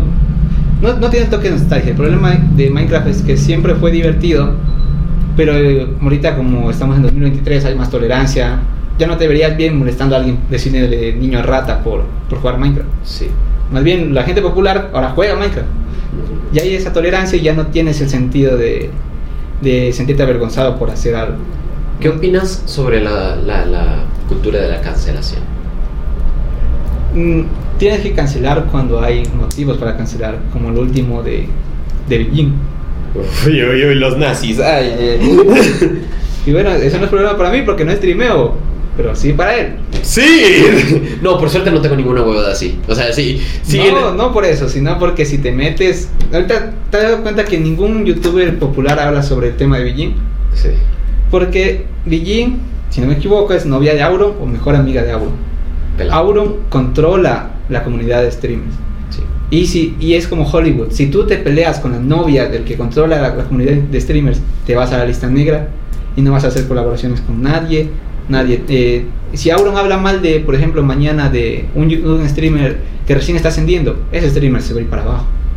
Porque Auron controla la comunidad de streamers. Y ningún streamer se va, va a ser tan tonto como para decir, no, Bijin tiene razón, Bijin, eh, tiene razón la gente, está bien de cancelarla. Más bien ahorita la gente está dedicándose, los grandes están dedicando a apoyar a Auron y a Bijin porque saben que la lista negra no es un buen lugar.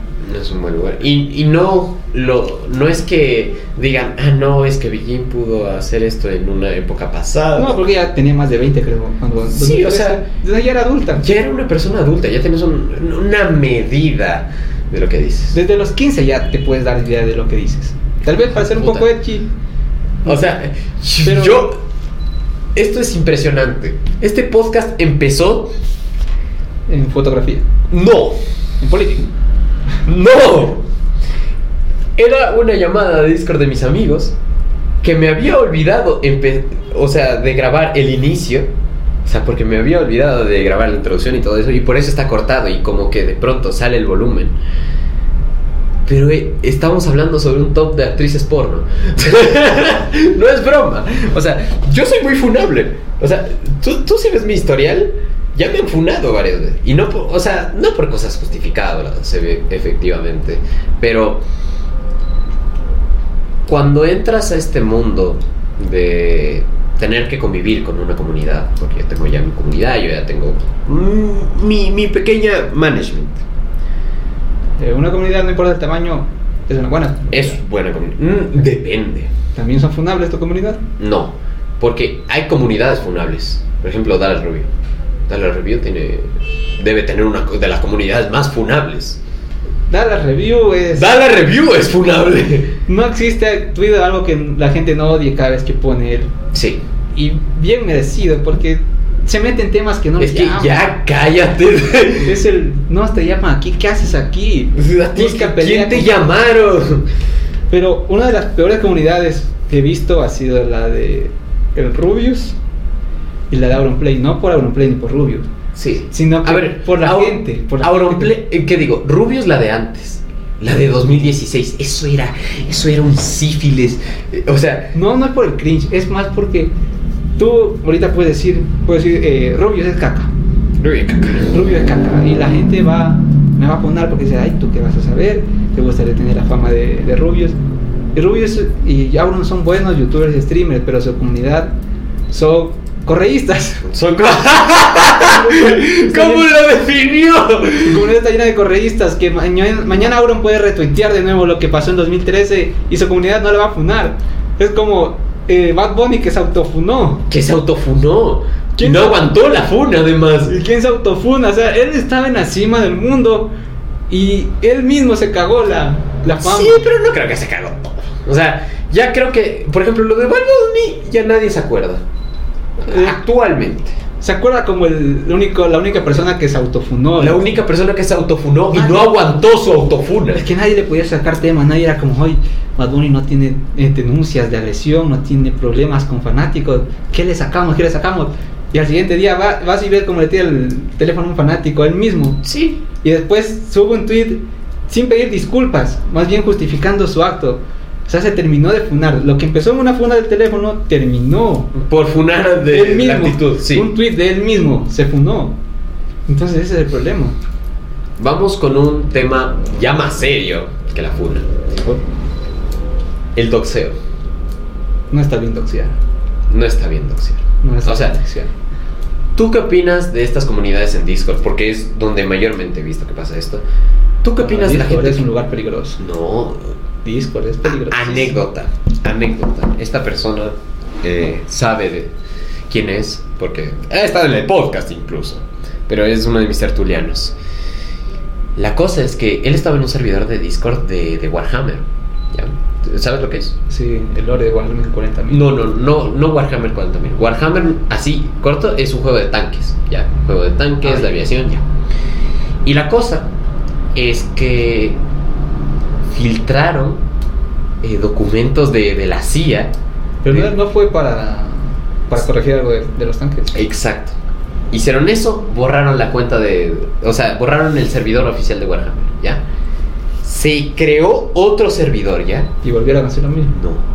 Esta vez publicaron Child Porn. Uy. No creo que sea bueno decir eso, digámosle CP. CP. Code points. Caldo. Ca- caldo de pollo. caldo de pollo. caldo de pollo. CP, la, la- César Pancho. César Pancho. Ya. Entonces estaban publicando eso en el grupo. Y le bajaron la cuenta. Solo por estar ahí. O sea, ni siquiera por publicar ni nada. Pero le bajaron la cuenta. Es que te digo algo increíble. Que si ahorita, digamos, yo saco el teléfono, te aseguro que conociendo lo que conozco internet desde 2013, como grupos, los grupos de Facebook de antes, tú sabes que en esos grupos de Los, grupos de compra y venta de donde mandaban a la verga, yo me acuerdo. No, algo más fuerte, los grupos de la grasa. Uff. O sea, pero digo, ya, eso ya pasó, Facebook. se Legión puso- Hulk, se hijo de puso, su pinche madre. se puso más las pilas, digamos así. Facebook dijo, ya, tapiñemos esto mejor, porque aún no encuentras. Sí. Pero- Pero existen los gasosos. Pero te juro que sa- saco el teléfono y nos dedicamos a buscar. En menos de 40 minutos encontramos algo de César Pancho. De César Pancho. Ya está. encontramos algo de César Pancho y gratis. Y gratis. Y en internet así y, en- y en descubierto. internet descubierto sin la famosa deep web, sin nada. O sea, ya, ya es degeneración humana. El internet ha permitido mucha degeneración humana. Es que el internet es una herramienta de doble filo, un arma de doble filo. Te da conocimiento y a veces conoces más de lo, lo que pasa de que ahora a los niños le dan, tienen acceso a internet muy rápido Ujú. y sin limitaciones. Entonces, tarde o temprano van a terminar viendo cosas que lo van a, las van a terminar traumando. Por ejemplo, yo, yo el mismo caso, yo, yo vi mi primer metraje porno a los 8 años. Y no por, no por buscarlo, no por buscarlo, sino porque en un video de Facebook, eh, jaja, era un meme, y luego dos manes tijereándose. A mí, en cambio, me pasó algo parecido. A ver, a ver, a ver. En el tiempo que yo era muy niño, a mí me gustaba ver los memes de Facebook, pero eran, no eran ni memes en ese tiempo, eran imágenes graciosas. O videos de caídas, ponías eh, videos de caídas. Videos de caídas. Y yo busqué, eh, una página de Facebook de videos de caídas, de memes de risa, todo eso. Fotos de risa, buscadas en Facebook. Y me pareció, mi sitio favorito siempre fue el tubo rojo. Y Yo, eh, mi niño, mi niño de unos 8, 10 años, dijo, ¿qué es el, tubo rojo? Porque era un- una niña con una tablet que decía, oye, mi sitio favorito es el tubo rojo. Y ese niño deci- decidió buscar tuborojo.com. Y ahí eh, vi Tu primera experiencia pornográfica. el primer En Premiere. en Golden Premiere a la medianoche. Pero eso fue después. Eso fue después, después y sin gente que me dijera. Hab- hablemos de eso, los canales de televisión que era porno. Golden Premiere, Golden a la medianoche. Uf. Golden a la medianoche era. Había un canal de Playboy, yo me acuerdo. Eh, me acuerdo que en DirecTV. DirecTV tú, si tú estabas en el 2 de Coavisa, por Sí. ejemplo, tú bajabas más y te aparecía Playboy, Venus y todos esos canales. Y como. Y valían más, creo. Iba- No podías ver, pues eran, eran pagados. Entonces tú solo lo que veías era la descripción de dos policías bien cachondas llegan a la cárcel a, a dar- a recibir su, su Pongamos- hablemos de esto, pongámoslo, pongámoslo seria. ¿Existe una cosa más cringe que las, que la sinopsis de los videos porno? Las tramas de los videos porno de Sex Mex de Sex Mex. son las, las, las tramas más cringe y más. Hasta ellos mismos se saben que son meme, ya no se han esforzado. Uno ve la introducción, Pendejo no dura nada. no dura nada. El, eh, maestra cachonda Maestra cachonda se culea. se culea a 20 alumnos. Eh, ¿Cómo terminamos hablando de porno? Eh, Todos los caminos llevan a Roma y todas las charlas llevan a porno. qué rico. Hablando así, serio, serio, serio, serio de este problema de porno. La pornografía, el acceso rápido. La pornografía realmente es una enfermedad actualmente. O sea, el consumo de pornografía. Al menos en Sí. personas jóvenes, con, con poco o nada de limitación de acceso al internet. Sí, si lo ves, eh, Billie Eilish declaró ser que tuvo una adicción al porno. Y para la- mucha gente es, qué rico. ¡Qué, mujer- qué rico! Una mujer que le gusta el porno, oh, qué rico. Pero si te pones a pensar, ella dijo que tuvo. Eso quiere decir que, lo, que tuvo esa adicción cuando era una menor de edad. Claro. Y lo que te hace el porno es imagi- imaginarte un, un caso de, de que tú vas a Tú llegar. te estás culiando a alguien. No, que tú vas a llegar y que te van te a decir, oh, quiero tu leche en mi cara, quiero... Te, te hacen una escena tan perfecta. Me, me encanta eh, que, que ahora me estoy imaginando la escena de la gente que nos escucha en Spotify, escuchándote, tírame la leche. eso llega, el porno llega a ser una escena tan fantasiosa que no... Que cuando tú... Cuando lo tienes, Que cuando tienes te decepcionas. Incluso en los hombres llega a haber casos que se sienten, que caen en depresión porque ven en el porno, ves un, un hombre con algo de 40 centímetros, 20 de grosor, que du- dura 40 minutos en la cama y que cuando está con una mujer le hace sentir 20 orgasmos. Y cuando llegan a su primera experiencia, primero, se va rápido, se vienen rápido. Segundo, no se dan cuenta que vas a sudar. Y tercero, las posiciones te van a dar un calambre. Te- Depende. todo te va a dar calambre. Depende, o sea, Y no es como que. "Ah, yo conocí a un man que también me va a escuchar probablemente, pero le dieron mal un centón una vez y se le reventó la vena de la pata, weón. Tenía toda la pata morada. Diablo. Se le reventó la pata de un centón. Hubiese pensado que iba a decir el. El pollo. No, no, no, no, por suerte. O sea, Ugh. qué bendición, ¿no? O sea, imagínate que te hagan la circuncisión de un centón. Imagínate que te lo doblen. Desde adentro hacia afuera con una media, ¿De weón. qué ha pasado? Oh. Y de eso tampoco hablan porque en el porno no ves que la, la- No hay lesiones. La actriz no dice. O el tipo que está. dando un El, el grupo así, sexo es como el fútbol, hay lesiones. Te hace calentar porque te va a dar hambre. Gente que no haya tenido su primera experiencia sexual aún. Ahí no, tal vez son menores. Ignoren eso. Eh, gente que no tiene tanta experiencia. No soy un sabio, pero recuerden que los que si te da calambres jugando fútbol te va a dar calambres teniendo sexo. Y es algo normal, Es no que, te es que es una actividad física. O sea, quieres esa actividad física.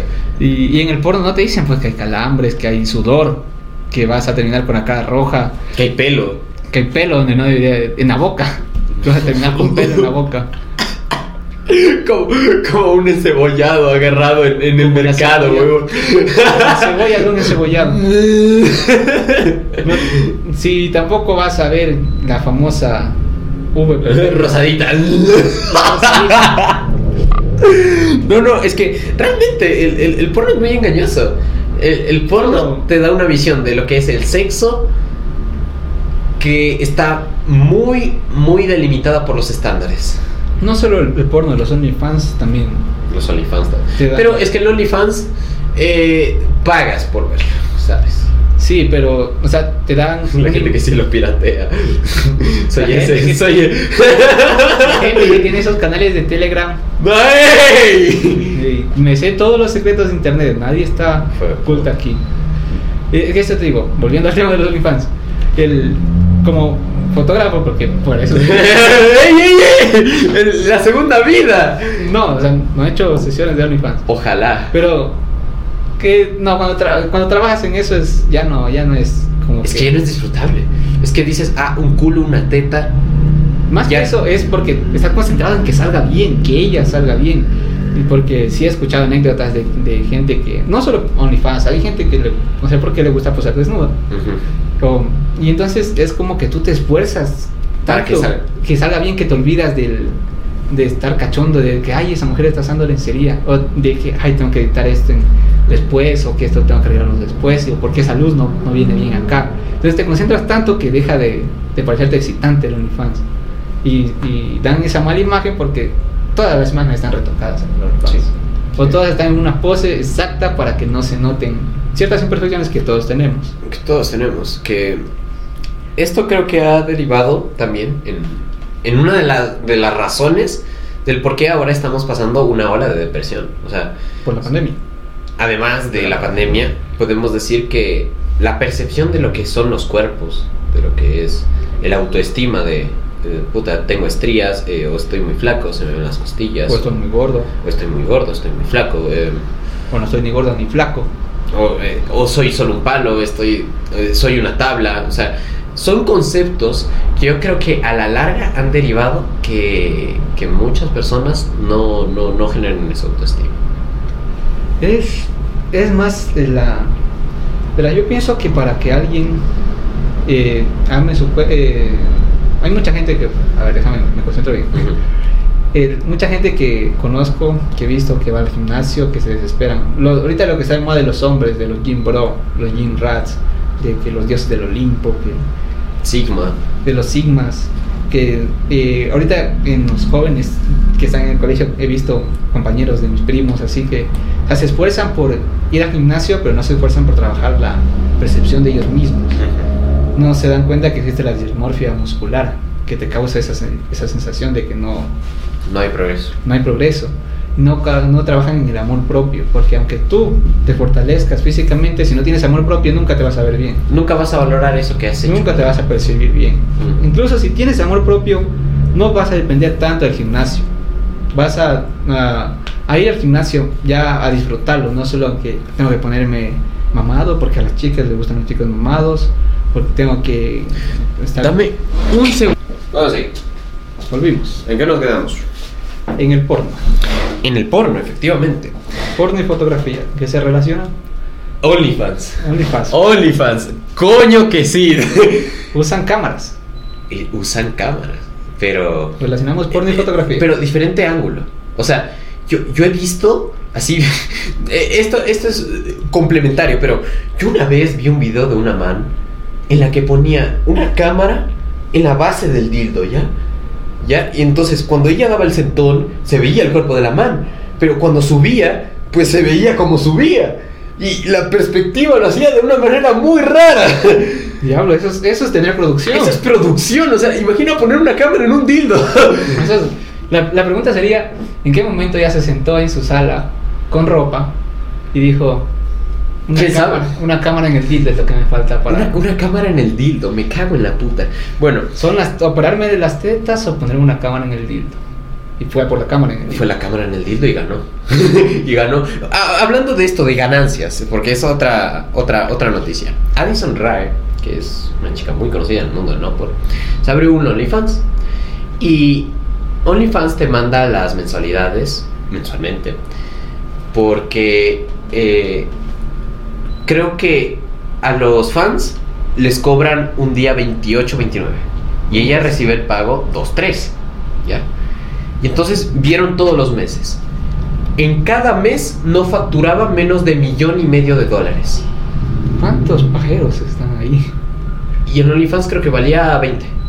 O sea, para que, para que miras. Claro, claro, verás, yo te digo que si alguien paga la OnlyFans de alguien, es porque ese man... No conoce Telegram. No, es porque ese man está es enamorado de esa persona. 30 dólares mensuales con eso, con eso te vas al, al chongo. Sí, para eso te vas a una cariñosa. Al chongo, al chongo. O sea, 30 dólares mensuales por una foto. Pero una foto. O un video. O sea, respetando el trabajo de las actrices. No, no, es que eh, eh, lo menos son las actrices. Las actrices solo venden y hacen. Es que si es que venden, es porque hay público que compra. Y es que está 30 porque tienen que pagar la sesión de fotos, el escenario, tal vez la ropa que usan. Probablemente. Parcialmente. Pero, ¿Qué ropa? Ropa parcialmente. ¿Qué ropa? Después en la primera foto para mostrar cómo se ve. ¿Cómo se veía antes de la, de la sesión? Antes, después. Antes, después. Cumiada sin cumiar, cumiada sin cumiar. No, es que el, en el OnlyFans no quieren ver a una mujer eh, con un hombre, quieren ver solo a la mujer. No, yo, yo sí he visto manes que, que venden así. Ah, me culean por el culo, tal, y vendo el video. Vendo, este mes va a ser con Boy Girl o Girl Girl. O sea, hay ya conceptos de porno en OnlyFans. Es que, puta, es que el OnlyFans se fue al porno cuando no fue hecha para el, el porno. Es que el OnlyFans era para. Era como un Patreon.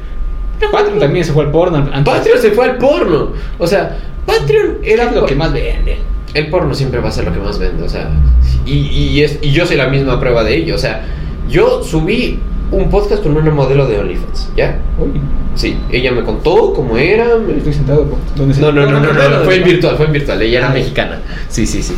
Y empezaba a lamer la, la, la silla, weón. Todo, todo desesperado. ¿Con ropa o sin ropa? Le vi el trozo para arriba. Oh, ¡Uy! Pero me contaba que sí había mucha gente desesperada por ella. Más no por el porno, no, por ella. es que te enamoras de la modelo. Imagina pagar por el amor de alguien, weón. No pagas el ganas, es como los Es que los tú- idols, es como tu idol. Es que. De, de los idols. Comparando al, al público del OnlyFans con las K-Poppers. Si lo ves es parecido, o sea, no con todo el público lo enfada, porque hay gente que es como que, ah, esta de aquí me parece muy sexy y tiene mucho dinero, le compro un mes de OnlyFans. Sí. En cambio, hay otros que sí son, que son obsesionados con esas manes, a que les interesa si, si le vas bien, este- eh, bien este mes en el OnlyFans. O sea, es, es un amor ya psicópata y de unilateral, porque la mano no sabe ni que existe el psicópata que está atrás de la pantalla. Y así pasa con el tipo. También es un amor muy fuerte. Pero es que la chica no se. O sea, el, el K-Popper no se desnuda. Esa es la cosa. O sea, yo puedo entenderlo de una K-Popper que sienta eso con, con, con su Jimin o su, o su Jungkook. Porque lo ven en sus directos. Porque esos pobres guambras tienen que tener un contrato de a esta hora, a esta hora haces stream en tal plataforma y a tal hora subes foto en Instagram y a tal hora. O sea, Es que ya cuando llegas a ese punto ya no tú no manejas, tú no manejas tu Instagram, ya te lo maneja otra Sí. persona y las, y tu agente te dice qué subir, en qué momento subir y cómo subirlo. exacto.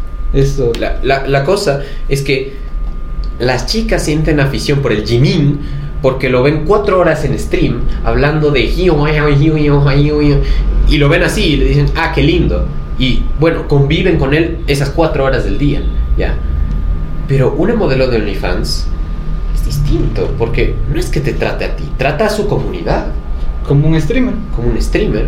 Y la O- gente está obsesionada también con streamers. pero no obsesionadas a un punto psicópata. Nunca he visto. O sea, he visto. visto. eh, o sea, han Yo habido- tengo una anécdota de alguien Uy, uy, uy. A ver, a ver, a ver. Sin mencionar nombres, así, como en braille, por encima. Por encima, no voy a decir nombres ni de dónde eres, pero no es de aquí.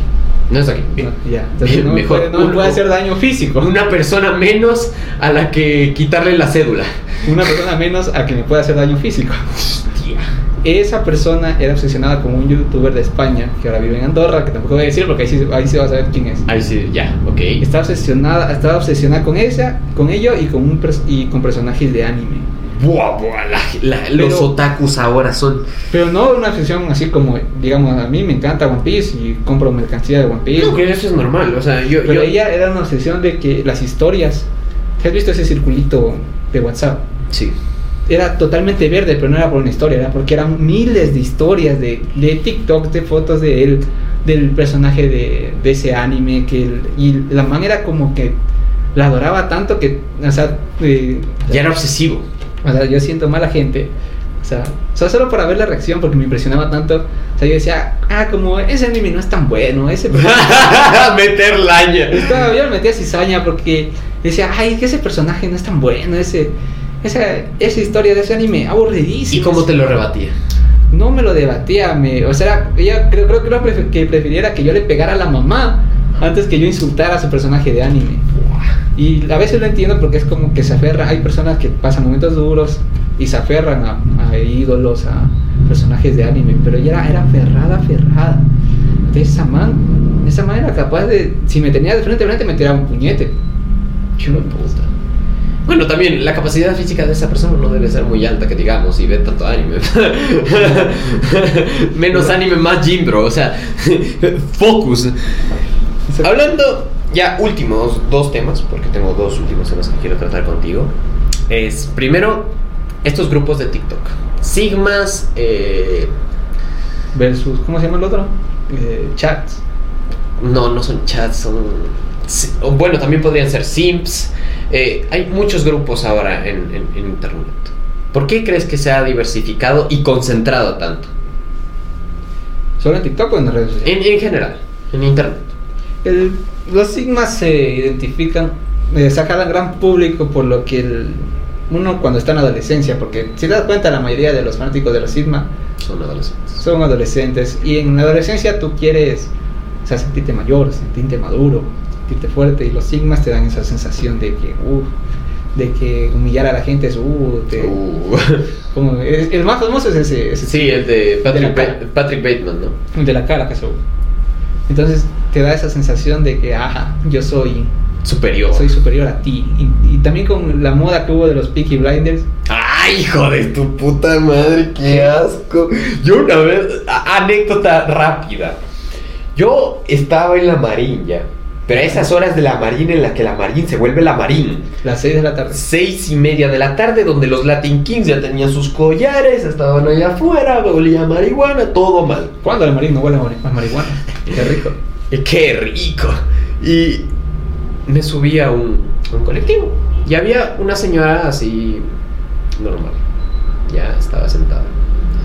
Cuando llega mi llave, el, el Peaky Blinder, huevón, con un- a unos 25 grados, yo estaba en camiseta, yo estaba en, en pantaloneta porque hacía calor. Vino en gabardina, vino en terno, con chaleco, con camisa, con corbata. Pero, ¿el man se veía que trabajaba con esa ropa o se veía que lo usaba. Traía la boina, traía todo, todo, todo, todo, todo, todo, todo. Y en bus. Se subió a pedir plata, güey.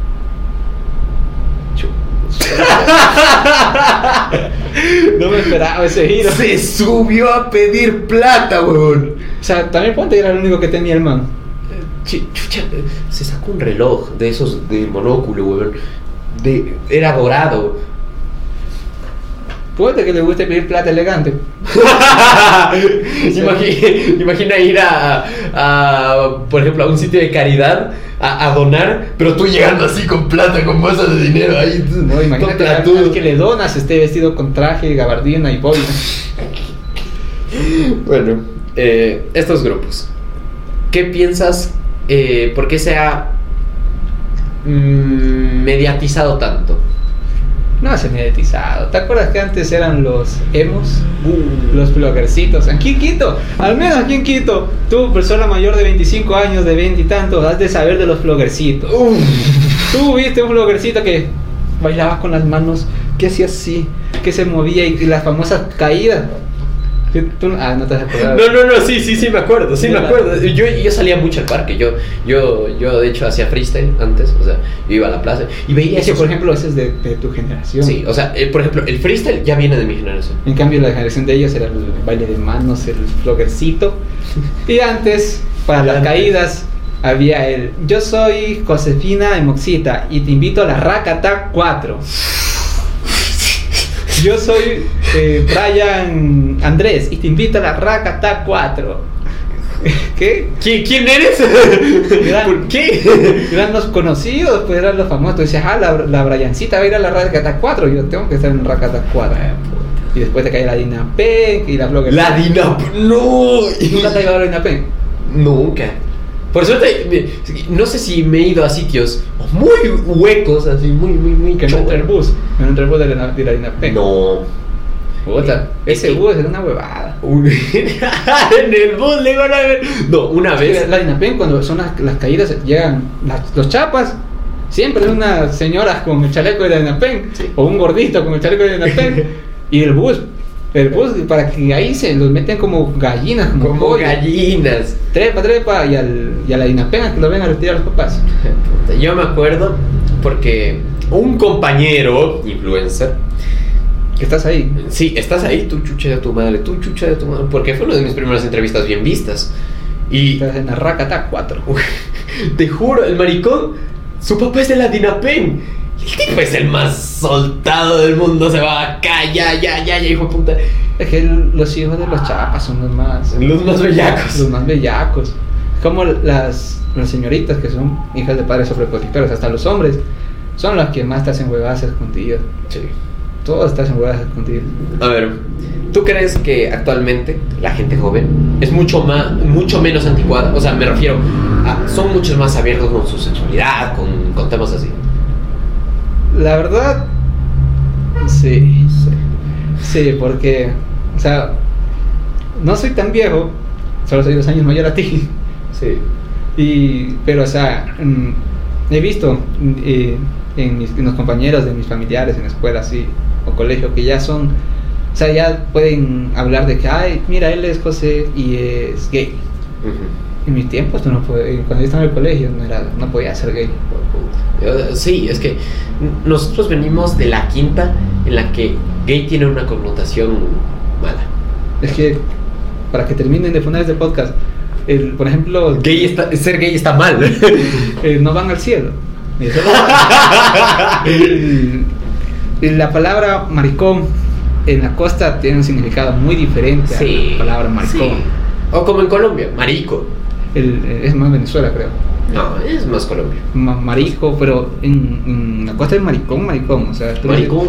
Le, puedes decir a- hasta a tu hermano, oye maricón, no hagas eso. Y no es porque lo estás diciendo. Diciendo por homosexual, sino es que maricón, marica, eh, o qué te haces el gay, creo que ya ha tomado una connotación más de cobardía. No es que, que te haces el gay, es que el, maricón de la costa no es alguien Que eres gay o, de- o porque eres cobarde, solo es como Sí. el oe, es como decir así el mija. Sí. Entonces es como si para alguien de la costa decir maricón es lo mismo que decir mija. Está mal y hay que irlo cambiando, pero es, es algo que Siento que es una palabra, eh, maricón, creo que puede tomar una, una connotación a través de los años. O sea, connotación de cobarde, de, de poco arrechado, de gente así. O sea, de que eres maricón. es que las palabras le dan el sentido que tú les des. Claro. Pero es que si le dices a tu amigo gay maricón, es que ya es otra huevada. Y, y- y que por ejemplo Depende de la confianza también. depende cómo el man te trate, porque sí, he tenido amigos gays que sí que son más soltados y que, o sea, ellos mismos usan la, la palabra maricón y que no les afecta, pero sé que hay otras personas con las que no puede usar esa palabra porque sí, sí les afectaría, les Es, es, es como la N palabra. Que no la, puedo- la N palabra, la N palabra está mal. Está mal. Uy. Está mal para la- que la digan porque ¿para qué usarías la N palabra si no es para insultar a alguien? A ver, Hay muchas más eh, my bro, my mi llave, mi llave. mi candado. O sea, yo entiendo, pero No, más en inglés está mal mal usado. Sí, o sea, aquí es negro, porque tienes un amigo negro, negro. Incluso ni es negro, solo es un poquito más. un poquito más café que nosotros, negro. El negro, el negro, el chino. ¿Por qué? El Porque chino. Los, hijos más, los ojos más chinos. Y eso y ya. O sea, ya no es una cuestión racial, ya es simplemente identificar a, a gente con patrones que ya estaban un poco decididos. Último tema. Y aquí quiero que sueltes un poquito más tu esgrimismo musical. Quiero que me digas tres álbumes que para ti han significado mucho para ti. Mm. A ver. En español, En, en cualquier en, pero, pero en español, el que más Ajá. me ha gustado en los últimos tiempos es Postmortem de Dillon. Ah, es bueno, es muy bueno. Dillon es muy bueno saliendo de, lo, de la típica escena argentina. Dillon es una burla o un rapero meme. Dillon es un rapero. Es rapper. Es rapero, no es ni una burla ni un rapero meme. Es rapero.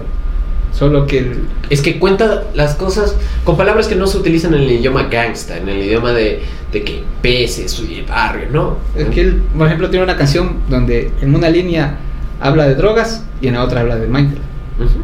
Y no es muy común raperos que quieran hablar de... De Minecraft. De drogas. De, de drogas sí, pero Minecraft no. Y es que más porque Dillon no, no se tira tanto a barrio, Sí, creo, no es como... No, no es por barrio, él, él se centra en rapear y eso es algo que yo valoro mucho actualmente porque el rap ya ha salido del barrio. Hay que Ya no es solo de barrio, ya no es ya, solo... ya no es de Hood, ya no es 50 Cent, ya no es... O sea, ya hay alternativas al rap. Y hay que verlo en uno de los mejores cantantes, que podría llamarse rap, pero para mí si es rap que salió es Mac Miller. Sí es rap. O sea, Sí, pero no, no es... No es un rap contemporáneo. No, el Mac Miller no es el estereotipo de un rapero. Ah, sí estaba tatuado, sí consumía drogas, sí tenía una vida medio... Pero tú te imaginas a rap- un rapero alguien como 50 Cent, como Snoop Dogg, alguien altísimo. Pero veamos Sí. de la misma quinta. Eminem. Eminem. Eminem ahí salió con su, con su chándal, venía a rapear, se ganó 10 Grammys, se fue de la música y volvió. Eminem es barrio, es más barrio que muchos raperos. Sí. Eminem es puro barrio. Pero también es que tiene esa pinta, es blanquito, solo ropa holgada y ya. Es que lo discriminaron porque antes el rap era, De negros. era negro. Si tú escuchabas rap, era música de negro. Si escuchaba, si hacías rap, tenías que ser negro y tenías que ser del barrio y tenías que consumir drogas porque si no, No eres gangster. si no eres gangster y nadie te va a respetar. Y Eminem tenía todo eso menos la parte de ser negro. Por eso Mike Tyson le dice en su podcast que él es la única persona blanca que sabe lo que es ser negro. Sí. Y oye, esto va a ser una un popular opinion para ti, creo. Mi álbum favorito de Mac Miller es Di- Divine Feminine. Creo que es el más... es que también está Circles o Swimming. Que también son unas. unas Que, te soy sincero, no soy mucho de encasillarme en un álbum. Decir, este No, álbum es, es que- perfecto, este álbum no es bueno. Es que también representa un poco de, de, de, de etapas del artista, por ejemplo. En Divine Feminine estaba con Ariana Grande, estaba feliz, estaba todo enculado. Estaba... no y- había superado la depresión. Sí, luego se mató. O sea, no la superas nunca, sino que ya la tenía más controlada. Tenía más apaciguada. Pero luego te viene Swimming. Y, o te viene Blue World. Ah, Blue World. Es que Blue World es una canción que te hunde. Una canción que, que si tienes depresión te agarra y... Es que personas que están ahí escuchen Blue World bajo efectos de cualquier sustancia. ¡Tomen sustancias! No es un consejo, Es una obligación, es su deber. es su deber. Blue World, Redbone de Childish Gambino. Uh, me and your mama. Uh. Redbone en bajo sustancias no la van, ay no debería hasta aconsejar esto, no la van a escuchar igual.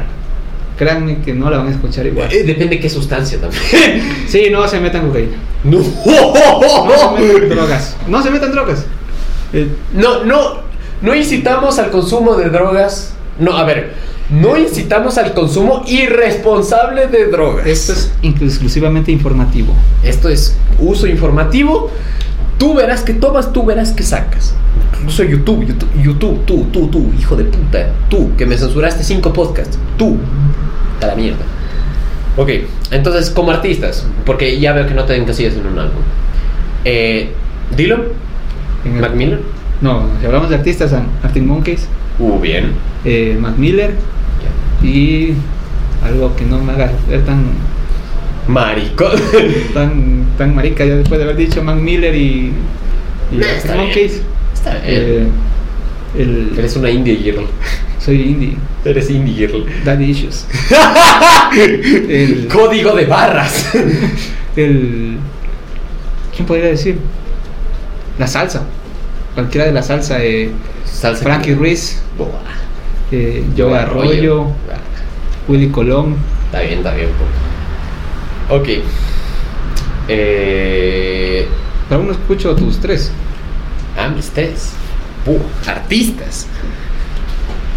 Kendrick Lamar. Kendrick Lamar. ¿Merecía el Grammy este año? Sí, Más que. sí, sí, sí, sí, sí, sí, ningún tipo de puta duda. Harry Styles ganó por reproducción, no por impacto. Que te digo, ¿cuál fue mi problema con el de. Mr. Moral and the Big Steppers es la mejor obra representando una obra de teatro. Pero ¿sabes cuál es el problema?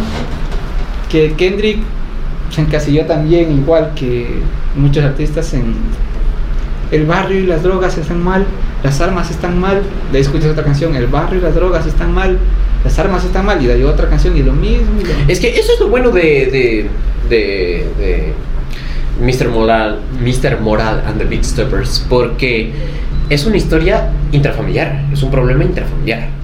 Y te lo relata como los padres tuvieron peleas, cómo se ve eh, el cambio que hay en la familia. O sea, es una narrativa.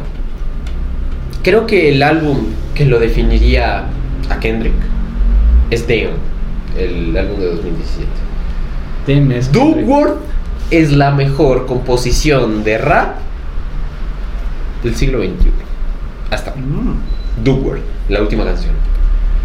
Porque cuenta lo del incidente del pollo, de cómo su padre le daba eh, pollo frito gratis a los que le iban a matar, eh, que cómo explica que esos que le iban a matar al papá luego se volvieron los productores de la discográfica donde grabaría Kendrick, y dice, eh, si no hubiese pasado el incidente del pollo, eh, Top Dog sería una casa de mafiosos.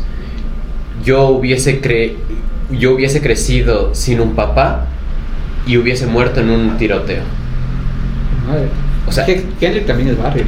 Es que Kendrick es muy barrio, viene de Compton. Es un barrio también muy denso. NWA también es de Compton. Y ellos son del Compton. Y- Compton. de- del Compton, Compton, del Compton donde mataban a los raperos. Él- Hay, solo tengo que ver la historia de w, NWA de que la razón por la que se forma la agrupación es porque ECE necesitaba lavar dinero de drogas. Sí. No fue porque quería ser rapero, no fue porque... De hecho, él saca a Dr. Dre de la cárcel para lavar dinero de drogas. Y esa era la imagen de Compton. Es que también ponte a ver Without Vaseline de Ice Cube. Hijo de puta, la segunda mejor tiradera de todo el mundo. Más que la de... tu- Más la de, Sha- la más de- que la de Shakira. Sí. Más que la de Residente. Mira, la de Residente tuvo repercusión a nivel mediático. Pero no La de Residente fue la peor tiradera que hecho Residente. La de claro que sí. Es que mira, ponte a escuchar mis disculpas. Después Hola. de la que le hizo a, A Tempo. Por eso. sacarle eso Mis a- disculpas y la cátedra. 12 minutos de canción en las que te pelea con todo el en abecedario. las que se en las que profanó a Tempo. Profanó a tempo, efectivo, profanó a tempo, porque no se puede usar la otra palabra. Bueno, Kendrick. Kendrick con el con Dam. Con Damn. Con porque. O con tu Pimpa Butterfly. Que Ah, es el. eh, ¿Te acuerdas All Right? La canción de. Dímelo por portadas, porque yo Eh, era, el- esa, era esa foto donde todos los negros están ahí en, en una foto así amenazando.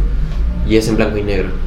tal vez lo he escuchado, porque yo escucho sin verla. Sí, sí, sí. Yo pero eh, escucha tu Pimpa Butterfly. Es el mejor álbum de Kendrick. Pero Dem es el que más lo representa. Bueno, Kendrick. MF Doom. Todos dicen que Doom es A mí me gusta mucho MF Doom por las multisilábicas. Porque como yo rapeo, como yo, yo voy a la plaza y Te soy sincero, nunca he escuchado Doom. escucha MF Doom. Y escúchalo desde MMM Food.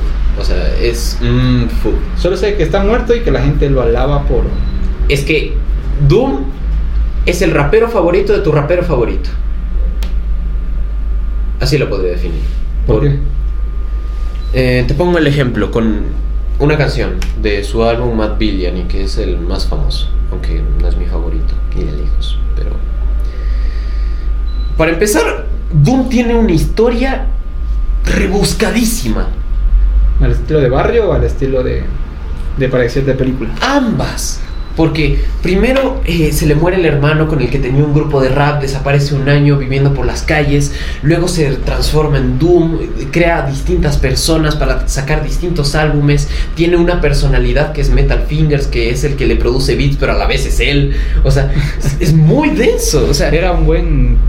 eh, como marketing, como creador. Como decirlo, un showman. Era no, era tan puto showman que a veces cuando hacía conciertos mandaba a otras personas a rapear. Porque como lo hace el... e- Eso está mal. Yo, yo, yo, yo también opino, está mal. Pero como personaje es brillante. Como algo, inte- como algo no antes viste un- en el rap, sí, pero imagínate pagar tu entrada para ver Sí, a Doom. exacto, exacto. Y, no, y que no salga Doom. Y que no aparezca Doom. Eso es un problema.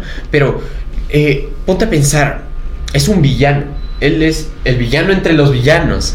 Eh, va a mandar secuaces, va a mandar eh, intérpretes para que no... O sea, como artista es muy bueno. Tiene buen. Muy sólido. Pero te pongo la explicación en una rima. Curls. Eh, en esta rima explica primero que tiene la manguera ligada a- al cuello, algo así era, ¿ya? Y esto se define por dos patrones anteriores, en las que tener la manguera al cuello en Nueva York es tener una sobredosis, ¿ya? Y entonces, como la, la, la canción habla de que una chica con rulos le está llamando la atención, pues tener la, la manguera en la garganta es otra cosa. Oh, Eso. Y además de eso, hace una multisilábica con las iniciales, haciendo el compuesto de la cocaína. Eh, cadreíno, algo así. Pero así solo las primeras sílabas. O sea, es una complementación de letra tan absurda. ¿Cómo en tres patrones, en tres líneas. ¿Cómo Es- hizo con las iniciales sin perder la rima? Exacto. Ese es lo impresionante de MF Doom. Que nunca pierde la puta rima. O sea, no podrá tener flow, no podrá seguir tanto un beat. Lo entiendo. Debe tener buen. Pero es que la pega durísimo en el storytelling. El, el mejor storytelling del- del- y el mejor ingenio de la historia del rap es Doom. Bueno, dejando un poco el tema del rap aparte, porque eh, también me gustan muchos otros géneros. La maravillosa orquesta del alcohol. Sé, Moda. Moda. Me encanta. A mí me encanta. Sobre todo el álbum este donde está una canción para no decir te quiero. Me encanta. Creo que ese es su. ese es su hit. Ese es su puto hit. Pero también está La Inmensidad o otros temas que... Rupa Trupa. mm, a mí me gusta porque siento que es Mago de Oz 2. es, es Mago de Oz 2. Las Mago de Oz. También para todas las personas que tuvieron internet en los 2012. Molinos de viento. Mago de Oz era Dragon Ball Z. Era Dragon Ball Z. No podías escuchar Fiesta Pagana sin pensar en la pelea de Goku contra Freezer en Namekusei. No podías Exacto. pensar en Hasta que el cuerpo aguante de Rock Lee. De Rock Lee peleando contra Gara. Eso era Mago de Oz. Y Mejor pelea en el anime. Ahorita. O sea, me la pones difícil. Mejor pelea. Está Rock Lee. Es que. O sea, por amor y por pasión y por lo que significó para mí. Sería, no, sería Luffy contra Doflamingo. Ah, coño, claro. Está muy bien. Luffy Doflamingo, Luffy. Luffy Crocodile, Luffy Marineford. Eso es lo bueno de One Piece. Que, aunque es- es insufrible para la mayoría. Y yo he visto One Piece. O sea, yo me quedé por el 800 algo y de ahí tuve que hacer cosas en mi vida. Pero. Yo me quedé después, acabé de Rosa y dije. No. Démosle un de, no, sí me, quiero, me voy a terminar de ver One Piece, pero dije, démosle un descanso, porque si me lo veo de golpe me voy a. Te vas a angustiar hasta que salga el siguiente capítulo. No, me voy a. ¿Cómo sería? Eh, me voy a Ofuscar. cansar de One Piece. Y no quiero cansarme de One Piece porque me gusta. Entonces dije, dejémosle un stock, veamos otros animes, otras cosas, y de ahí volvamos a One Piece. Ese es- pero la pelea de Doflamingo y Luffy es buena para mí por lo que significó llegar a, Claro. a Tres Rosas. Significa estar más allá del time skip. Significa por fin ver la cuarta marcha. Que para los que no lo vieron, no vieron One Piece y que no entienden es, es básicamente su Super Saiyajin ya. No es más que su Super Saiyajin, es como esperar a, a- Es que el problema de One Piece es que Tienes que esperar tanto para las cosas, weón. es que está hecho, ah, creo que si no me equivoco, está hecho un capítulo del manga por capítulo de episodio. Entonces ves a Luffy cor- correr 20 minutos y en el manga es un panel. Sí. Y entonces eso es lo que por eso existe One Piece, donde eliminan todas esas escenas de Luffy corriendo durante todo el castillo de Doflamingo y lo ves solo correr tres veces y ya llegó arriba. Y si One Piece hubiese mantenido así, sería una obra maestra, pero es cansado de ver. Es cansa- eh, para la gente que no se aferra con ese universo es cansado. Si no te, si no te enamoraste hasta Arabasta, hasta el- después de que llegan a la Grand Line, créeme que después se pone peor en el Todo se pone peor. Alargan mucho los capítulos. Te- te- te- yo le he gritado a la pantalla, maldita sea Luffy, ¿por qué no llegas ahí rápido? Y de ahí he intentado leer el manga y ves que va muy rápido. En cambio dices, en cambio el manga, el manga está lleno. Pero, pero, anda más lento. Pero- Tómatelo con cariño. Dibújenlo más corriendo, por favor. Que Paneles corriendo, por favor. Más paneles corriendo a Luffy, por favor. Y en el anime es, ya no quiero ver a Luffy correr durante el, todo el castillo de Flamingo. Mejor obra manga. Madres. Madres. Ponme tres ya. Mangas no he leído Manga, mucho. Manga. Sería los típicos. Naruto chiquito. Sí, eh, One Piece, por lo que te digo. sí. Porque ya, ya dices, chucha, no es tan lento como el anime. Porque en el, ani- en el manga dices, ah, con que hay más sangre. Sí. Sí, sí, eso me encanta. Y de manga pondría poner al que me estoy leyendo ahorita, eh, Jujutsu Kaisen. Ah, Jujutsu Kaisen. Está bien. Pero de ahí en animes, lo de siempre, Evangelion. Yo tengo un problema con Evangelion. Y eso, eh, tengo un manga acá arriba de Evangelion. O sea, yo- a mí me encanta Evangelion. Pero primero salió anime y después el manga. Yo sé. No, pero el, el, el- O sea, Evangelion primero fue primero fue anime y luego manga, yo sé. Pero es que en el manga se explican más las cosas. Y, Y lo le- toman más con calma. y lo entiendes, huevo. Es que el problema tal vez los fanáticos de Evangelion, de Evangelion ya se lo saben, es que entre alargaban la serie, si no me equivoco tiene 30 capítulos de Evangelion, acortaban el presupuesto y en la mitad le dijeron al creador, acaba Evangelion, no va a seguir para más temporadas, por eso si te das cuenta, hasta la mitad de Evangelion hay escenas graciosas, está la escena de Shinji desnudo con el, pin- el pingüino, hay, se lo toman más con calma, no es una serie tan depresiva. Te dan un golpe y a la siguiente a, a la chica a la Eh. chica de Rusia, ¿cómo se llama? Asuka. A, Azúcar. Asuka, porque Asuka. los fanáticos que lo ven en japonés se van a molestar. Sí, sí, azúcar. Bueno. A, su casa. al azúcar. O sea, pasas de que en, en el capítulo 20 21 Shinji está divirtiéndose riéndose con sus, sus amigos. Tres capítulos después, Asuka está muriendo. eh, el, el mundo se está yendo al carajo y Shinji está eh, metido en su subconsciente y tienes que ver la película para entender eso y entender lo- Y, y Rey luego Y transformando todos a jugo de mandarina, loco. ¿Te gustó el final de Evangelion? El de la cuarta película, el cuarto rebuild. El, el cuatro re- No. ¿No te has visto los rebuild? Me vi los dos primeros rebuilds. Que es el resumen de la, Sí. de la- del anime. Pero de ahí ya no. De ahí ya dije. Esto es demasiado para mí. Muy depresivo y muy gay. muy gay, muy gay sobre todo. Oye, eso que. Esa tensión homosexual he sentido ya en tantos mangas. Ahora que después de. Después de Evangelion, porque ese es el efecto de Evangelion. O sea, lo he visto en Dragon Ball. Es que la tensión homosexual en Evangelion es. Lo he visto en Dragon Ball. Lo he visto en Naruto ahora. Lo he visto en. En Naruto siempre ha sido Naruto y Sasuke. Que es... No, pero ha habido más. A ver, Rock Lee y Gara.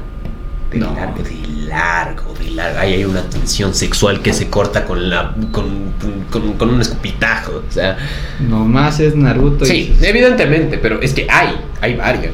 Y hay de dónde agarrarse. Pero creo que mi referencia así para. Para tensión homosexual. para tensión homosexual es Berserk. No me he leído Berserker. Léete Berserk. ¿Sabes por qué no me he leído Berserker? ¿Por? Porque todo el mundo la alaba como el mejor manga de la historia. Y tengo, el, No. tengo miedo de que lo lea y no me parezca el mejor manga de la historia. No es el mejor manga de la historia. Yo te lo digo. O sea, a mí me encanta Berserk. Yo soy fanático de Berserk. Tengo una espada de dos metros y medio colgada en mi pared. También pesa 100 kilos. No, es de Sportflix. O Ah. sea, pesa sus buenos. No eres tan fanático de Berserker. pesa sus buenos 20 kilos igual. Ah, O sea, casi. Casi, ah, pero. Bueno, la cosa eh, con Berserk es que te destruye. Más que el- la canción final de The End of Evangelion. Mucho más. Tú quédate este nombre: Griffith. No es el malo. Tú quédate ese nombre. Tú quédate ese puto nombre porque no lo vas a olvidar jamás después de ver el verso. Nunca lo vas a olvidar. O sea, yo a veces me olvido el nombre del protagonista, que es Guts, pero nunca me puedo olvidar del puto Griffith. La- Las, las putas frustraciones que sufrí con el puto Griffith no tienen nombre. Pero terminó Berserker o lo siguen, porque según. Es que se murió Kentaro. se ¿ya? murió el creador. Murió, murió el creador, ¿ya? Pero lo está siguiendo su séquito. Y ya se sabía como que desde hace unos años ya el séquito era el que hacía más la historia. Y Delman dejó escrito prácticamente las instrucciones. No. Así decía que él dejó escrito sus No, no dejó escrito. Lo dijo por testimonio. Cómo le gustaría que terminara verse. Como continuaría hasta el final. Sí. Pero de ahí no acabó. Y terminantemente. Ahora seguimos. Siguen publicando episodios de Berserk. Y son malos. No, están bien. Truly ¿Están bien o eso No, están a la altura. de ser Berserker? No, están a la altura de denominarse Berserk. Pero hay un problema. Hay un problema con Berserk. No hay tensión homosexual. No, no, eso es lo que sobra. Entonces, eso, eso. hay mucha tensión homosexual. Sí, pero. Es que después del, del tomo 13. El tomo 13 es, es el antes y el después. O lo sigues viendo o paras hasta ahí. No porque sea malo, porque es el mejor capítulo. No, porque es muy fuerte. O es muy homosexual. No es muy fuerte. O sea, eh, homosexual. duele. Dios. duele. Duele. Eh, también mírate Vagabond, que es de, de la misma inspiración. Vagabond es muy bueno, es de un ¿No es de también el supuesto Evangelion bien hecho? No. Vagabond es la historia de un Ronin que, que, que- busca su, su autodescubrición. Y es, bueno, es muy bueno. Y la historia Pum Pum. Es también muy bueno. Es como que un pajarito muy mal dibujado. pero que llega a unos profundos neuronales que, que, que te jode, te jode, te jode, te jode, pero muy bueno. Ay, hemos ya descartado toda la audiovisual, o sea, desde el anime. Me queda una pregunta, me queda una pregunta. Sin tocar la fotografía. Sin tocar la fotografía, de hecho, ¿cuál era el... Ah, ¿cómo era este premio para fotografía? Bueno, no me acuerdo. No, no, no. El problema de los premios de fotografía es que hay muchos y, eh, y ves a fotógrafos, fotógrafos, Que no ganan tanto. ¿no? Que hay fotógrafos que se retiran con 200, 300 premios de fotografía. Sí. Entonces le restan el... No es como, El mérito a otras personas, claro. Le restan el, el mérito al premio en sí. No Sí. es como en cine que un Porque Oscar es un Oscar. Un Oscar es... Pero hay gente que ha ganado varios Oscars. Pero no ves a un- alguien ganar 200 Oscars, eh, 20 Grammys, eh, 20 Emmys. Pero, por ejemplo, es como lo de Messi y los balones de oro. ¿Por qué el balón de oro no ha perdido importancia? Aunque Messi. Messi ha ganado 7. Porque se lo dan a Messi. Es que claro, pero es que también se lo ha dado a Modric, a Cristiano Ronaldo, a todos ellos. ¿Tú eres Messi o Cristiano? No, ahora Messi. Mira, antes yo era partidario de Cristiano por goles y habilidad física. Que en eso Nadie le gana a Cristiano. hay que ser indiscutible. Nadie le gana en cuestión física a Cristiano. Cristiano es, es como Vegeta y Goku. Uno es talento y el otro es entrenamiento. Cristiano Exacto. es el monstruo que es por lo que el entreno. Por el entreno. Es máquina del entreno. Y, y Messi nació. Messi es el talento. Es que Messi nació para eso. Messi nació para jugar fútbol. Y Cristiano se obligó a sí mismo, se rompió los huesos para jugar fútbol. Y les es el segundo mejor. Y estuvo a la par de Messi por varios años. A la par físicamente, de premios nunca. Nunca, tristemente, Cristiano. Eso, eso es una de las penas que más me da. Porque el Cristiano Prime, Cristiano que, que, que mejor desempeño. Cristiano Prime contra el Messi de los 91 goles en una temporada. No, Messi. Si Messi era Messi. Es que Messi 91 goles en una puta temporada. Que el Chelsea ganó con 85 goles la última Champions. O sea, te estás dando una cuenta que todo un equipo no pudo hacer los goles de una persona en una temporada. ¿Sabes quién creo que le puede quitar ese mérito a Messi si es que se va a un equipo donde pueda tener más importancia? Haaland. Haaland, no, a ver, en el City, bueno, es que van a sacar al City de la Premier, El ¿cierto? City ya va a jugar la Serie B. Hijo de, el, El City, City- el va a jugar la Serie B. Con la multa que van a poner va a terminar jugando aquí en el ascenso. Con el Deportivo Quito. Van a- jugar Deportivo Quito, Manchester City clásico en el Atahualpa. Te juro. No, pero eh, eso también es un problema en el fútbol. En cuestión de fichajes, cuestión de platas. Es que, ¿Tú crees que, que Enzo Fernández valía 130? no. No, Enzo valía sus 50. Yo digo que es 70. 70, 50, perfecto. Yo digo que es 70 por lo que es muy joven. Es que Enzo Fernández fue el Golden Boy del Mundial. O sea, entiendo, entiendo Porque no que- se le podían dar a Messi. es verdad. Y porque eh, Mbappé ya estaba muy viejo para ser Sí. Golden Boy. Sí. Porque Mbappé también es una Mira, máquina. si vas a perder alguna vez en la vida, pierde con Mbappé. Pierde contra Messi. Cuatro goles en la final del mundo. Mbappé en la final de- del Mundial demostró que él está para reemplazar a Messi y a Cristiano cuando llegue su tiempo de retirarse. No Sí. igualarlos, pero sí reemplazar su, su importancia. A ver, no sé. Mira, eh, Mbappé es el único jugador que así me ha hecho cuestionar. ¿Veremos algo mejor que Messi o Cristiano? Y mira, yo, yo no niego a Messi o a Cristiano porque son los dos mejores de la historia actualmente y antes, ¿sabes?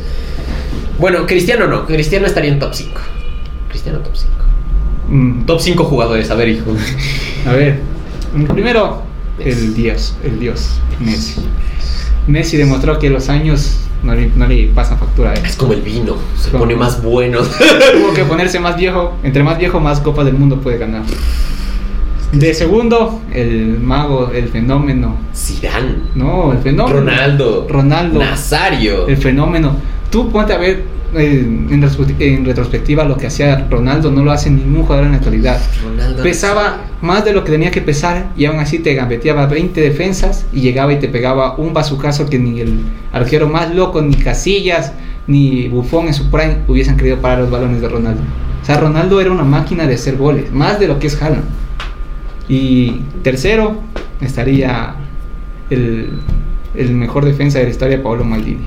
Paolo Maldini. Uy, uy, uy, uy, uy. El bien, bien, bien. El bien. 3 del Milan, porque los defensas no tienen buena, buen reconocimiento. El problema de ser defensa Es que el Milan es un equipo que era muy bueno, es histórico. es histórico. Han, ha pasado Ronaldo Nazario, ha pasado Ronaldinho. El problema del Milan, Es que es el cementerio. más que eso, es que el- no tiene buen marketing como lo tiene el Barcelona, como lo tiene el... Sí, pero es un equipazo. Ronaldinho fue al Milan después de, de que salía de lunes a viernes a tomar, Sí, como Cavieres. sí. Pero Ronaldinho aún así se ganó su Copa Italia estando ahí, o sea. Sí, Ronaldinho, borracho y todo, se seguía ganando la liga que se quisiese. si, hubiese- me- si Ronaldinho hubiese tenido las No, la comisión de Ronaldo, si, si Ronaldinho hubiese tenido las ganas, él hubiese sido el mejor de la historia. él y, Mara- y Maradona no. No, no, no, no. Mira, yo nunca he visto algo como Ronaldinho. En su prime, en el Barcelona. Nunca he visto algo. Para que el Santiago Bernabéu te aplauda, siendo el eterno rival del, del Barcelona, que hubiesen preferido comer cemento antes que aplaudir a un jugador del Barcelona, es porque no hay alguien como tú.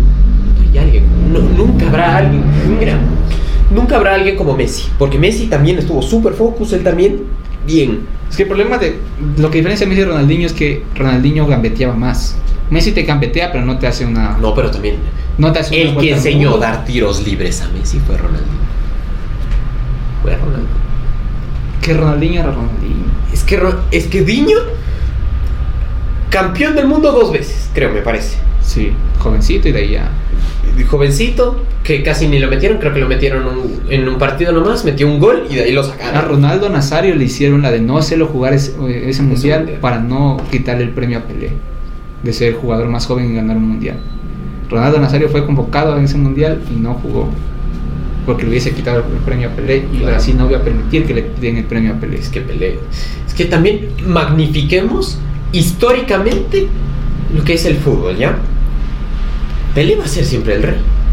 O sea, que sí que era otro fútbol que ganó tres copas del mundo. Es que, ¿sabes cuál es el problema?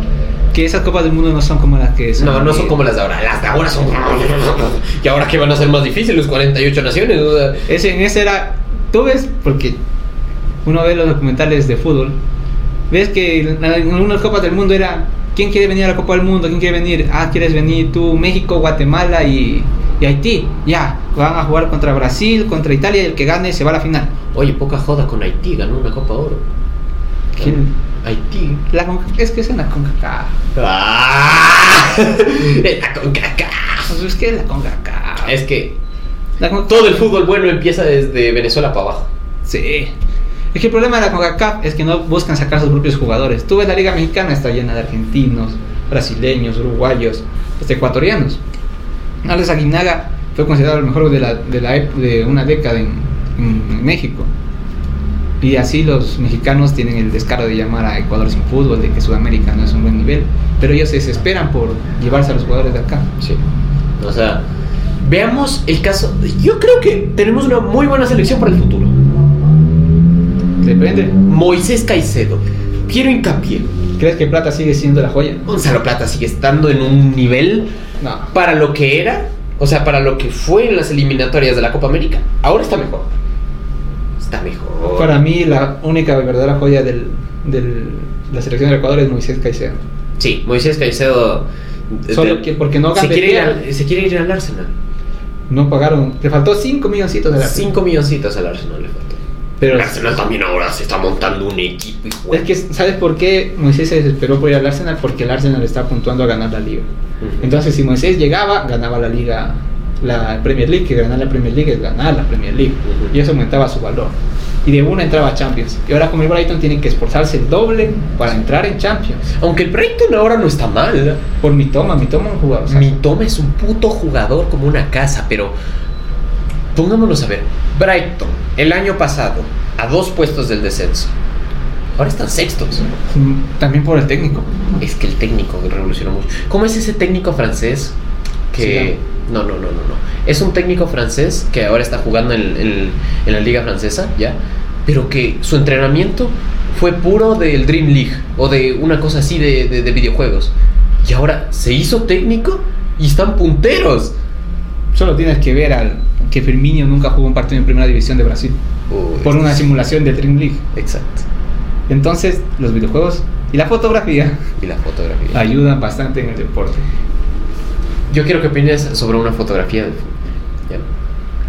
Y es una foto, si no me acuerdo quiénes eran los dos jugadores, ¿ya? Que estaban de los dos lados. Pero al centro estaba Mascherano con 14, ¿ya? Y los números de estos dos sumaban 14 a Mascherano. O sea, hay fotos en el fútbol con un rango De rareza. especial, no sé, como ese derby entre el Milan y el Y el.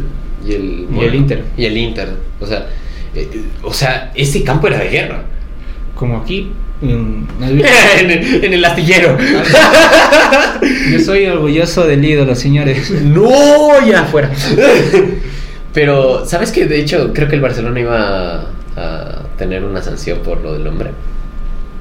De eso se viene diciendo desde que se fundó. Sí, pero no sé. Tendría Ah, una sanción si jugaran en la misma liga. Pero Sí. Desde ya se Pero Atlético de Madrid, Real Madrid, ¿sabes? es que lo cambia el Atlético y el, el Real Madrid Club de Fútbol, creo que se llama. Entonces es diferente. Ya, ya. En los clásicos del astillero, antes y hasta ahorita, antes era más peligroso. Sí. Antes del clásico del astillero, cuando dejaba entrar a la barra de Melec, Barcelona tenía que quedarse tres horas adentro del estadio hasta que se vayan los de Melec. Era, y el- o sea, uno de los. ¿Cuáles son tus fotos o videos favoritos del fútbol? Uy, uy, uy, uy, uy, uy, uy, uy.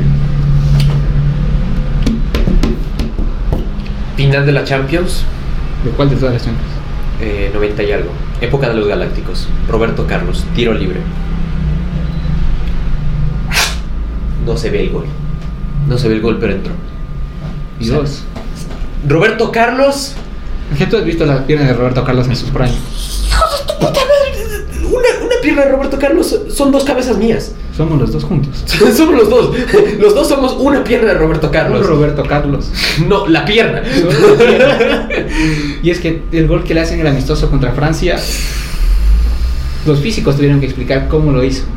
Lo más impresionante es que alguien lo haya hecho sin calcular, porque los físicos para replicarlo tuvieron que hacer cálculo. Tuvieron que calcular. Y único Roberto que- Carlos llegó. Movió la pelota al ángulo que le gustó y corrió de media cancha. No sé. es- Siguiente. También final de Champions. Eh, Gareth Bale. La chilena Gary Bale contra Gareth. Bale contra Liverpool. Mejor que la de Cristiano. Es que la de Cristiano tiene. lenta. No, no, no. Tiene el toque de que Zidane se toca la calva, huevón. De que la Juventus le aplaude a Cristiano. Es que le aplaude y, y Zidane cuando ve se queda así. O sea, para que Zidane se eche, Zinedine Zidane, El hombre del el mago. el mago Zidane, que fue casi campeón del mundo dos veces. Dos veces. Ese cabezazo también pasó a la historia. Ese cabezazo también es una foto. Pablo Maldini. bah, ah, no, no, no, no. Qué, qué, qué, qué buen fútbol. Pero bueno, mi, mi foto favorita de todo el fútbol Es es esa que Ronaldinho está cargando a Messi. Que en su primer gol y Messi está saludando. Mejor que la de Messi con la Copa del Mundo. ¿Por qué? Te explico por qué. Porque Ronaldinho sabía lo que, lo que iba a es el pasar. fin de la era, la el fin de la era de Ronaldinho. Ronaldinho dijo, él es el sucesor. Él va a acabar el fútbol. Es que, dime una cosa que ya no haya ganado Messi. El- la Copa de la Cárcel de Ronaldinho. no ha ganado la Comebol. No ha ganado lo, lo- Le lo- falta la Libertadores. Le falta la Libertadores. La Copa Oro. la Copa Oro. Tiene co- Puta, es que no podemos La Copa de Oceanía. Ah, La Copa de Senegal. el campeonato de tercera división de Inglaterra. la Liga Barrial del Mushun Runa. Le faltó un, ganar un clásico del astillero. Ah, No, oye, el Kun Agüero estuvo en, en la noche amarilla. qué ¿no? decepción que fue el Kun Agüero. ¿Por qué? Sé que vas a ver esto Kun Agüero. ¡No! Qué decepción, te esperaba más de 30 minutos en la cancha. ¿Sabes cuánto cuesta una entrada a la noche amarilla? A la noche amarilla. ¿Y quién crees que venga el próximo año? Mm, tiene que ser un delantero. Es que estuvo ya Ronaldinho. Estuvo el 2025 de Messi. mes. Apostar en el club que tendría que ser Messi. Para, son los 100 años de Barcelona.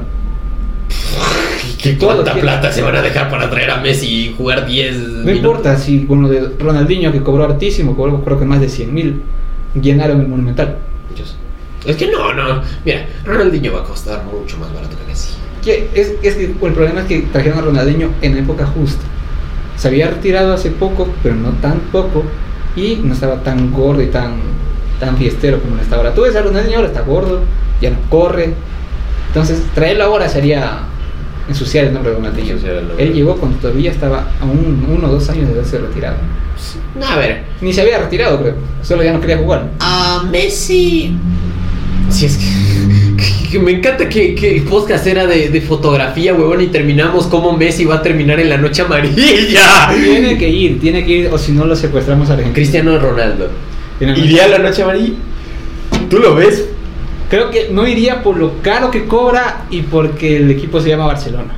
Ah, coño, claro, claro, No claro. creo que Cristiano diga, aunque le den 2 millones, no diga, ah, sí, sí, Barcelona, sí, sí, sí, sí, a Barcelona voy a jugar. No, no, no. Pero. eh, cuestión histórica del fútbol. ¿Cuál ha sido el mejor mundial que viviste? Porque todo el mundo. Es que. 2010. ¡Ah! ¡Ese es de los míos, po, Julián! No, es que. El, por ejemplo, El de ahorita por la final, fue la mejor final del mundial. fue la mejor final del mundial. La fase de grupos estuvo más interesante que todo Rusia 2018. Todo Rusia de Change my mind. Fue una basura Rusia. Lo único impresionante fue eh, Croacia. Sí, Croacia llegando a la final. ¿eh? Croacia llegando a tercer puesto ahora. Jueputa.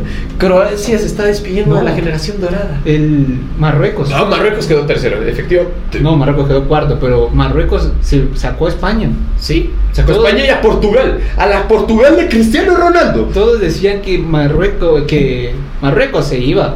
No, Marruecos se- Marruecos, yo- Hasta en fase de grupos lo echaban. Marruecos pasó de España, yo dije, de Portugal no pasa. Yo dije, yo quería que gane Cristiano para que sea final Cristiano Messi, pero Cristiano, es, es que una final Cristiano lo que el- lo que hizo Marruecos fue increíble. fue increíble. Y en el partido contra Francia, cuando se llegan 1 a 0, Marruecos atacó de una manera a Francia que los defensores de Francia estaban a punto de tener un colapso por los, de los pulmones. Marruecos parecía que tenía 20 pulmones, mientras que los de Francia no sabían de dónde le llegaban los, mar- los marroquíes. Cuando metieron el segundo gol Francia, ya Marruecos se tiró a morir. Dijo, aquí no, ya gasté. Sí, ya hice todo lo que pude. Aquí ma- matar o morir ya no puede ser una opción. Y aunque el 2 a 0 es el resultado más engañoso. ¿No viste la final? La final hasta el 70 era 2 a, ce- era 2 a 0. Hasta Kylian Mbappé. Tal vez muy inflado por lo del mundial muy joven, por lo de ser el... No, es que, a ver, dos finales del mundo teniendo 24 años.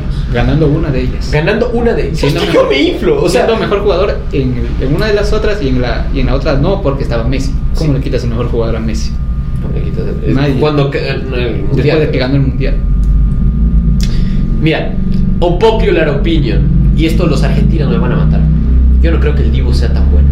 No es bueno. En, el, en la Premier tiene la portería muy. Muy- le queda muy grande. Le queda muy grande. Tal vez es estilo. Creo que fue bueno en selección malo. Guillermo Ochoa. Eh, Guillermo Ochoa en México. Es que Guillermo Ochoa en, en, en el, en el América. Guillermo Ochoa en los mundiales. En los mundiales Guillermo Ochoa se vuelve bufón en su prime. Es que. Ponte a pensar. Creo que el sentimiento de patriotismo le da ese, les dan ese Claro, es que es un buff. Imagina darle la Copa del Mundo a tu país. güey. Y más el, en el minuto 93 que llega ese ataque de Francia y el defensor argentino se cae. Es el Dibu contra un atacante francés, un atacante que recién había entrado a la cancha, que estaba fresquito. Y talo para con El Dibu en ese momento debió como Iniesta en el mundial escuchar el silencio. ¿Qué habrá pasado por su cabeza al ver que se les iba? Y porque si ese Se gol, les iba. ese gol entraba, pitaban al final del partido. Porque faltaban creo que 20 segundos. para 20 segundos. Última jugada. Esto, esto era el final. Y el Dibu, que otros arqueros hubiesen, hubiesen quedado en... Es la mejor parada de la historia de los mundiales. O sea, por contexto. Último minuto. 3 a 3. ¿Tres? 3 a 3 ya era en el alargue. Claro Ah, que sí. sí. O sea, 3 a 3. 120 minutos jugados. No, no era en el 93. No, no era en el 93. Y te juro que era en el alargue. Porque justo después de eso empezó los penales. Ah, sí, sí, sí, sí, sí, sí. O sea, minuto 120 y tanto. Cansado porque vienes jugando tres prórrogas. Vienes jugando tres prórrogas. Dos tandas de penales. Tapando. Tapando. Y tapando bien. Una final del mundial. Llega ese gol, Se acaba tu carrera. se suicida. Yo, yo me mato. ¿Qué le dices a Messi? Porque era la responsabilidad tuya. De Es que yo también vi un video en el que estaba ahí eh, justo la jugada antes de que el Dibu haga su parada. Y le enfocan a Y, Messi. y ves a Messi parado ahí. Es que ya se le iba. ¿Qué pasó por la mente de Messi en ese, en ese momento? En el empate, en el 3 a 3, En el 3 a 3 se quedó. que casi se arrodilla. Es que. Qué, qué dolor para él en el corazón porque ya tuvo esa final del mundo que fue más fácil que la de... Sí. La de- No, no, no. Pero uy, la Alemania de 2014. Fue más fácil contra ese 3-3. La Alemania de 2014. No tenían un Mbappé en el 2014. Tenían un Mario Götze. Les fue suficiente. No. Uy, también un, un partido así. Prórroga. 120. 0-0. Viene el gol. Vino Mario Götze llegó. Pero dime, de esa Alemania de 2014, ¿quiénes se convirtieron en leyendas? Müller. Müller Müller con, Müller con 10.400 años. Müller es el más infravalora- infravalorado. Sí. Müller es una leyenda para el Bayern y para Alemania. Para Alemania, o sea, el, el nuevo Müller, porque hay dos Müllers, el, el actual. Los el- dos, los dos son leyendas. Los, los dos son. Müller es un apellido que, que pesa. Que pesa como el, Que pesa. el apellido Beckham. Oye, David Beckham era uno de los pocos que podía haberse merecido una Copa del Mundo en su premio. Podía. Pudo. Nos bajó en 2006. Entonces, ¿qué era Beckham? Eran los tiros de Beckham. ¿Qué le puede decir a los tiros de Beckham? Es como los tiros de Roberto Carlos. Todos querían la Copa del Mundo para Beckham por él, no por Inglaterra. Sí. Pero Como la Copa de ahora de, de Argentina. Todos la querían por Messi. si no era Messi, era para Cristiano.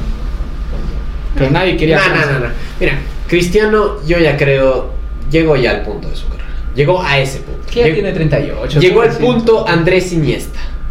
Pobrecito. Andrés Iniesta fue una leyenda.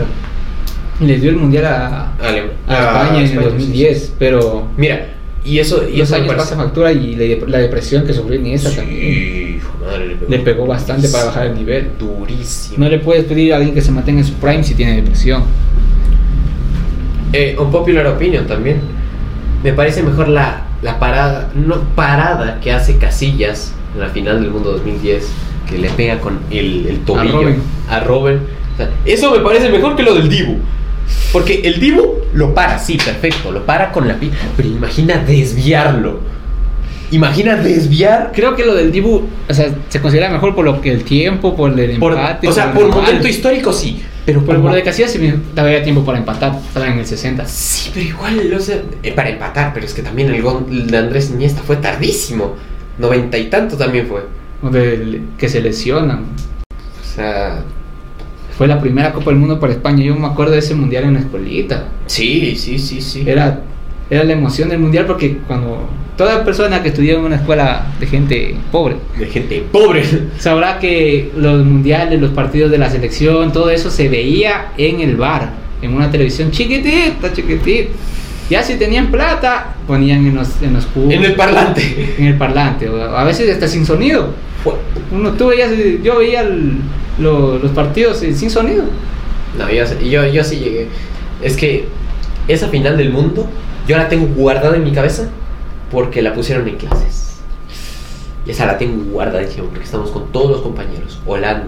De hecho, de tantas chances que ha tenido Holanda, hijo de puta. Holanda una, una no se les ha dado. Y con la de Argentina del 70 y algo que, que iba a ganar, iba a ganar y al Iba. 90 le meten un gol. Le empatan y en el tiempo extra Argentina mete. Mbappé momento. No, Mbappé se, en esa- Mbappé metió dos goles en dos minutos. Le debe doler la espalda de cargar a Francia durante toda esa final. Y que lo digas, a ver. ¿Pogba estaba? No, No, no estaba Pogba. Pogba estaba lesionado. Pogba estaba está- empujado por el hermano. Sí. estaba embrujado, estaba embrujado, ¿verdad? Pogba estaba fuera. Griezmann no sirve. Benzema no lo convocaron. Griezmann es un trabajador silencioso. El man apoyó bastante, pero Y en esa final no apareció. En, todo el mundial aparece y en esa final, en esa final lo, lo duermen. Se, se mimió. Mira, esa final hubiese sido diferente con Benzema. No. Sí, estoy totalmente. ¿Cómo vas a decir que no va a ser distinta con el balón de oro ahí? Giroud hizo bueno. No, Giroud fue fenomenal. O sea, Y Giroud quedó- si hubiesen sacado a Giroud, tal vez no hubiese. No, no, no creo que hubiesen sacado a Giroud. No hubiese jugado con doble punta. Pero un tridente. ¿Con quién? Mbappé, Giroud. y- Mbappé, Giroud, Benzema. Giroud es 9, Mbappé es 9. No puedes mandar a Giroud a una banda. No te va, te, te va a dormir ahí. No va a esperar a que le llegue el balón y no va a ver la portería al frente y no va a No, no, no, no, Benzema en la banda derecha. Es otro 9. Benzema es. Si no le llega el balón y la portería está enfrente, no sabe. No, ¿Cuándo has visto un gol de, re- de regate de Benzema? No de regate, pero sí de pase de Benzema. O que, o que Benzema le, le dieron en la banda y supo cómo entrar al área. Benzema es 9. Benzema es nueve. Benzema es de colocarse en el centro. Benzema es que le llegue el balón y el balón al. Giroud hizo un muy buen mundial. Hizo un muy Siendo 9 total. Porque tenía a Kylian Mbappé que le dé, y a Griezmann que le dé los, las asistencias. ¿Cómo fallas? Es no, como el- no sé, no sé. O sea, con Benzema sí hubiesen cambiado cosas. O sea, hay que ser realistas. ¿Pudo haber ganado la final o también pudo haber perdido antes de llegar a la final? Se daban las dos. Le podían haber dado las dos. Uf. Porque Benzema tiene partidos como el de la Champions pasada que se, se saca la tula. Se saca la tul. Y tiene otros donde no, apar- no aparece para nada. Tiene un toque de balón durante todo el partido. Pero Ben- Benzema no es más que un 9. Benzema es la historia relegada de Francia. La historia que no quisieron de Francia. Benzema tiene el problema del, del- de ese sobor, del, de ese fraude. De esos fraudes, sí, sí. Pero, Pero- igual, o sea, además de eso, antes no lo convocaron para la selección francesa. No sé, Benzema se me hace un jugador, pero no es el jugador. No es el jugador de. No es Zinedine Zidane. Nadie es Zinedine Zidane. Nadie va a ser Zinedine Zidane. Pero El único que se le puede estar acercando así es Mbappé. es que Mbappé perdió ganando la, la final del mundo. O sea, demostró por qué es el mejor jugador del mundo actualmente. Mbappé, o sea, el man debió haber sentido una frustración enorme al ver cómo él se sacó el aire para que a la, fi- a la final perder. Porque te duele, te- y peor si has jugado fútbol, te duele cuando tú te sacas el aire y ves que tal vez atrás hay errores en la defensa y fallan ahí. Te duele porque tú estás, te duelen las piernas, tal vez ya te golpearon y, y estás botando sangre, los pulmones te van a explotar y ves como no... Meten un gol para ¿Cómo te meten un gol? Es que, a ver, bota de oro del mundial. La bota de oro del mundial es un, un logro jodidísimo de conseguir. Y peor con los jugadores que hay ahora. Jodidísimo. Cuatro goles en la, en la final del mundo. Cuatro. Una final del mundo contra Messi. Contra Messi. Que Contra Lautaro Martínez. Ah, Lautaro no apareció en esa final. Lautaro. Julián Álvarez. En- él sí. En- Julián Álvarez. Julián Álvarez me parece que debió haber sido Golden Boy. Truly. Mm, Sí. se da. Jul- Julián Álvarez era para Golden Boy. Es que el trabajo de Enzo es muy silencioso. Es, es- Es que el que armaba el juego ahí ni siquiera era Messi, ni siquiera era Enzo. McAllister también jugó. McAllister estaba en el mediocampo pasándosela a todos. McAllister, y lo peor es que esos traba- trabajadores invisibles en el campo se sacan a la batimiércoles y nadie los reconoce. sí. O sea, la selección de Argentina no es mala. Pero es que tienes Solo- a Messi. Solo tienen a Lautaro, que sí es malo. Es, eh, ¿Tú consideras a Lautaro mal? En Argentina sí, en el Inter es un, una mala. Monstruo, es un puto monstruo en el Inter del En cambio en Argentina no sé qué le pasa, le dan anestesia o algo porque llega y se duerme. Ese Trolli sí. Bueno, hemos hablado de todo, Menos de fotografía. menos de fotografía, pero creo que eres un tertuliano muy interesante, Anton. Muchas gracias por tenerte en este podcast, de verdad. No, gracias a mí fue cómodo porque he visto podcasts que pensé que iba a ser muy serio. No, no, no, no, hay- aquí venimos a joder. O sea, es, por algo es charla bruta, porque. Es que tomé el bruto como algo de, ay, vamos a hablar de política, pero de política seria. No, no, yo lo tomo bruta como el concepto de los cavernícolas en el pasado. De que, "Uh, uh, unga, unga, unga, unga. Porque, ya ves, estamos hablando de fútbol, estamos hablando de videojuegos, hablamos de funas, hablamos de, de lo que Porno. sea. De porno. De sobre César todo porno. De César Pérez. de César Pérez. Weón, yo cuando traigo a alguien aquí, intento de todas las maneras posibles de sacar un tema. Aunque sea, cuando veo mínimamente que le interesa un tema, ahí me desenvuelvo. Ahí me desenvuelvo, y ahí me desenvuelvo, y ahí saco tema, y ahí saco tema, y ahí saco tema, hasta que tengo que encontrar otro tema. Y por eso se me va el tiempo, porque no siempre entrevisto la vida en sí de las personas, entrevisto lo que es la persona. Y, oye, Sí, porque si hubiésemos hablado de fotografía sería... Hubiese sido muy técnico. Sí, yo sé, o sea, yo sé que tú tienes tecnicismo y yo también, o sea, tú tú puedes ver que no estoy del todo bifurcado en este tema de- del audiovisual, pero entiendo que no es un tema para todo público y Tal vez de las experiencias, de los... sí, eso, eso, por eso, de eso hablamos, porque me gustó mucho cómo reinterpretabas la fotografía en tu vida, porque es algo interesante. Y, oye, siempre que desees venir, acá, acá estamos y te, Siempre y cuando me inviten. te voy a llamar a una tertulia, porque necesito hablar de noticias. Eh, tertulia es otro formato que tengo en el que hablo con varias personas en la mesa y hablamos de alguna noticia y se, ma- y se mandan a la verga y, es- y es divertido. Entonces, Anto, aquí podrán ver su Instagram eh, y su TikTok. Espero que les haya gustado este podcast. Creo que vamos dos horas grabando, un poquito más, pero Incluido créeme- fallos técnicos. incluidos fallos técnicos, pero créeme que me ha, me ha encantado y ha sido un honor La cámara es tuya. Decide como quieras. Pues gracias por tenerme aquí. Eh, fue un podcast bastante cómodo. Tal vez en una siguiente ocasión hablemos más de fotografía y menos de, de cómo Dark Souls es tan difícil.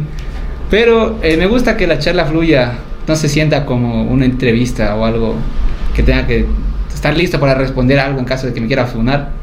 Por suerte no me intentaron funar. Aquí nos van a funar. Por suerte no, tú no me intentaste funar porque... Yo soy el ser más funable de la tierra. Entonces, un gusto, eh, sigan viendo Charla Bruta, un buen podcast y apoyen al producto ecuatoriano. ¡Ole! Muy bien, muchas gracias. ¿Cómo sabes? ¿Qué hora es? Las 6.51. 6.51, 3 horas de podcast. Sí, aquí hay una hora y 10